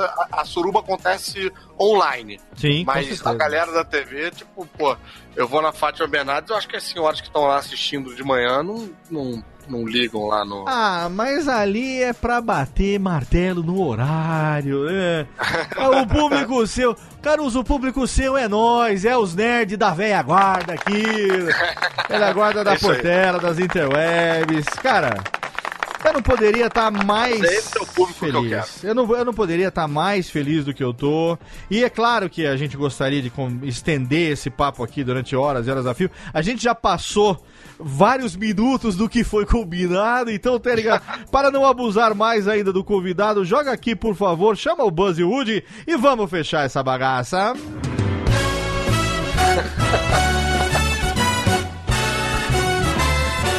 Tá, tá, tá, Cara, essas vinhetas são sensacionais. Amigo, cara. estou aqui. Amigo, estou aqui. Sim, amigo, estou aqui encerrando mais um episódio do seu Radiofobia ali, totalmente fenomenal. Olha aqui. Prazer, como diria meu amigo Marcos Lauro, que é o nosso é, integrante Cometa Halley, que aparece a cada 76 anos. Que prazer em Nina Hagen em receber hoje o nosso convidado. O prazer foi todo meu. Muito cara. obrigado aí pelo carinho, por essa entrevista tão bem elaborada. essa oportunidade cara. de poder falar de todas as coisas que eu faço, amo fazer. Fico muito, muito lisonjeado. E sinto que fiz novos amigos, que é Cara, o que eu mais gosto de fazer quando eu gravo cara. podcast. Com então, toda queria certeza. estender esse convite de amizade aí pros ouvintes todos do Radiofobia. Quem quiser conhecer o meu trabalho nas interwebs aí, podcastinadores, né, falando de filmes e séries de TV, um podcast quinzenal. Meu canal no YouTube toda semana, toda terça-feira, é Caverna do Caruso, é, youtube.com.br Caverna do Caruso. O site cavernadocaruso.com.br indicando quadrinhos. E Zorra, todo sábado, programa totalmente reformulado. Pode ir lá, que eu tenho certeza que você não vai se arrepender. E eu vou ficar muito feliz de encontrar e conhecer os ouvintes de Radiofobia. Aliás, um convite especial para a galera de São Paulo votar, é, a galera de Santos em particular. Eu Opa. vou estar no, no Santos Criativa Festival Geek, que vai rolar um festival geek gratuito Olha em aí. Santos. Dia 2, 3 e 4 de novembro. Olha que é, sensacional. Dia 2 finais de semana. É, Ah, muito bom, excelente, Caruso. Pô, obrigado demais pela participação. Obrigado pelo, pelo carinho, obrigado por. Pô, obrigado a vocês. Pô, cara, é, CD Mas aí. eu falei muito. Imagina, sinto- pô, programa fenomenal. Obrigado por ceder duas horas da sua vida aqui pra compartilhar isso com a gente, com o ouvinte do Radiofobia, que com certeza tava aqui falando, pô, grava com o Caruso, é, fala aqui. Cara, fico amarradão e quando vocês quiserem, pô, vamos voltar aí. Com fazer certeza. sobre qualquer outro tema que vocês quiserem. Não precisa Com ser só certeza. sobre mim, não, pelo amor de Deus. Não, não, vou acabar, te, vou acabar te explorando, chamando pra gente gravar sobre outros favor. temas aí, sobre Star Wars, sobre Miranha, sobre o Batman, sobre outras coisas. Cara, obrigado demais. Quero agradecer a presença também dos integrantes do Radiofobia. Thiago Fujiwara, muito obrigado. Jeff Barbosa, Pedro Palotti. Guizão, palmas pra você. Mas muito mais aí, Térica. Mais palmas pra todos aí. Oi, excelente. Todos os links dos nossos integrantes estão lá no nosso post, né? E também todos os links para as redes sociais do Caruso, todos os links que foram citados no programa. Pra Ah, e eu YouTube. esqueci um. Eu Ah. faço um programa de rádio também. É muita Ah, coisa, é? gente. É, três páginas de esse rádio post. né? toda segunda-feira na Rádio Mix, que é Sim. transmitido numa live no Facebook da rádio. Então vocês Sim. podem assistir no Brasil todo. Tem gente no Brasil todo acompanhando a gente com o Afonso Solano, o André Gordillo, E o Afonso, Afonso 3D. 3D, Só falando de nerdices também. Me divirto muito lá. E toda quinta-feira eles colocam os melhores momentos no YouTube. Então eu tô no YouTube na terça, na Caverna do Caruso, e na quinta-feira no Geek Mix. Esse é um Geek prazer Mix. também contar com os ouvintes da Radiofobia por Sim. ali também. Então, na verdade, a gente tem dois ou três meses que a gente gravou com o Gordirro e no programa seguinte já gravou com o 3D. E a gente. Olha aí, cara. É, cara, e só faltava você, porque o Afonso Solano já gravou aqui várias vezes com a gente também. Só Então fal- agora vocês gabaritaram o. Gabaritamos o Geek Mix, olha aí que fenomenal! Sim, todos os quatro já participaram aqui no Radiofobia. Caruso, cara, primeiro, obrigado demais em nome de toda, de toda a equipe, em nome dos ouvintes do Show de Radiofobia. demais. Né, Guizão? Guizão, que você gostou, Guizão? Pô, Gui, Jeff, Pedro, Thiago, muito obrigado aí. Desculpa não ter deixado vocês falar em momento nenhum. Ah, mas isso que é bom, Mas, cara. mas, vou falar pra você, cara, eu já admirava ah, o seu trabalho e você mesmo, assim, nas suas participações do MDM, principalmente, que eu acompanho há muitos anos, né? E, pô, poder conversar com você aqui é realmente um prazer pra mim, velho. E saber que você é uma pessoa super legal mesmo. Pô, Apesar de furar a fila do, do pessoal na Comic Con, né? fake news! É, fake É, news, é verdade. Ah, mas eu perdoo, porque, meu, ver o Caruso apanhar tanto pra defender que a Marvel tem algum clássico, meu, precisa dar, dar uma medalha pra esse rapaz. Eu cara. vou cair lutando, cara, até meu último suspiro. Cara, tem que lutar mesmo, tem que lutar e vale muito a pena. Jeff Barbosa, obrigado também. Pedro Palota, obrigado, queridos. Valeu. Valeu, Léo. Valeu, obrigado. Valeu. Foi ótimo. E, Caruso, se, a- se prepara aí que agora a gente vai trocar umas ideias, que eu vou pedir algumas indicações aqui. Cadê o Técnica? Tá falhando aqui o programa o- o- do Reverb? Eu vou pedir aqui os contatos de Dani Calabroca, de Marcela Dinetti, pra gente poder trazer esses... Cagueta a- todo mundo. Cagueta todo mundo pra gente trazer eles aqui no Radiofobia também. Cara, que vai ser gostoso demais. Com certeza. Valeu, Caruso. Obrigado, sucesso, vida longa também a você lá no, no Zorra também. Que agora a nova, a, nova, a nova fase política de traga os novos personagens, né? que tenham tanto destaque quanto, e principalmente na internet, três elementos, Caverna do Caruso, Podcrastinadores, MDM. Vida longa, Fernando Caruso, puta que paralha! Eu, vida longa e próspera, que a força esteja com vocês. Como diz o Guilherme Briggs, vida longa próstata.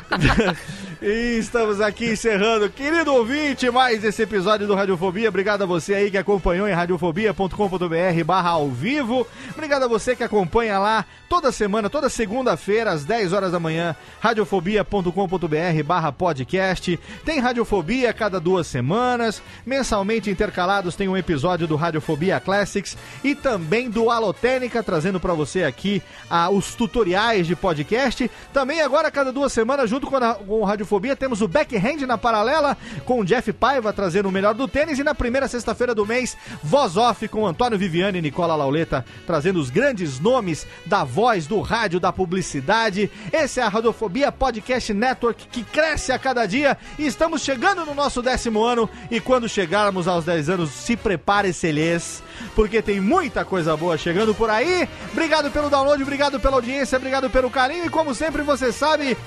Cadê Técnica aqui? Derrube uma árvore, abrace o filho, grave o livro até logo vai, maestro, tchau!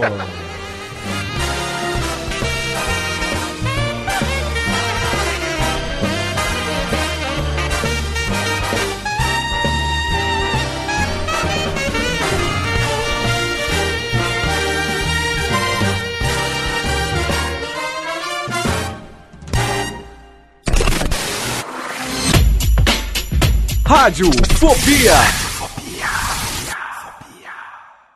Este podcast foi publicado pela Radiofobia Podcast Network.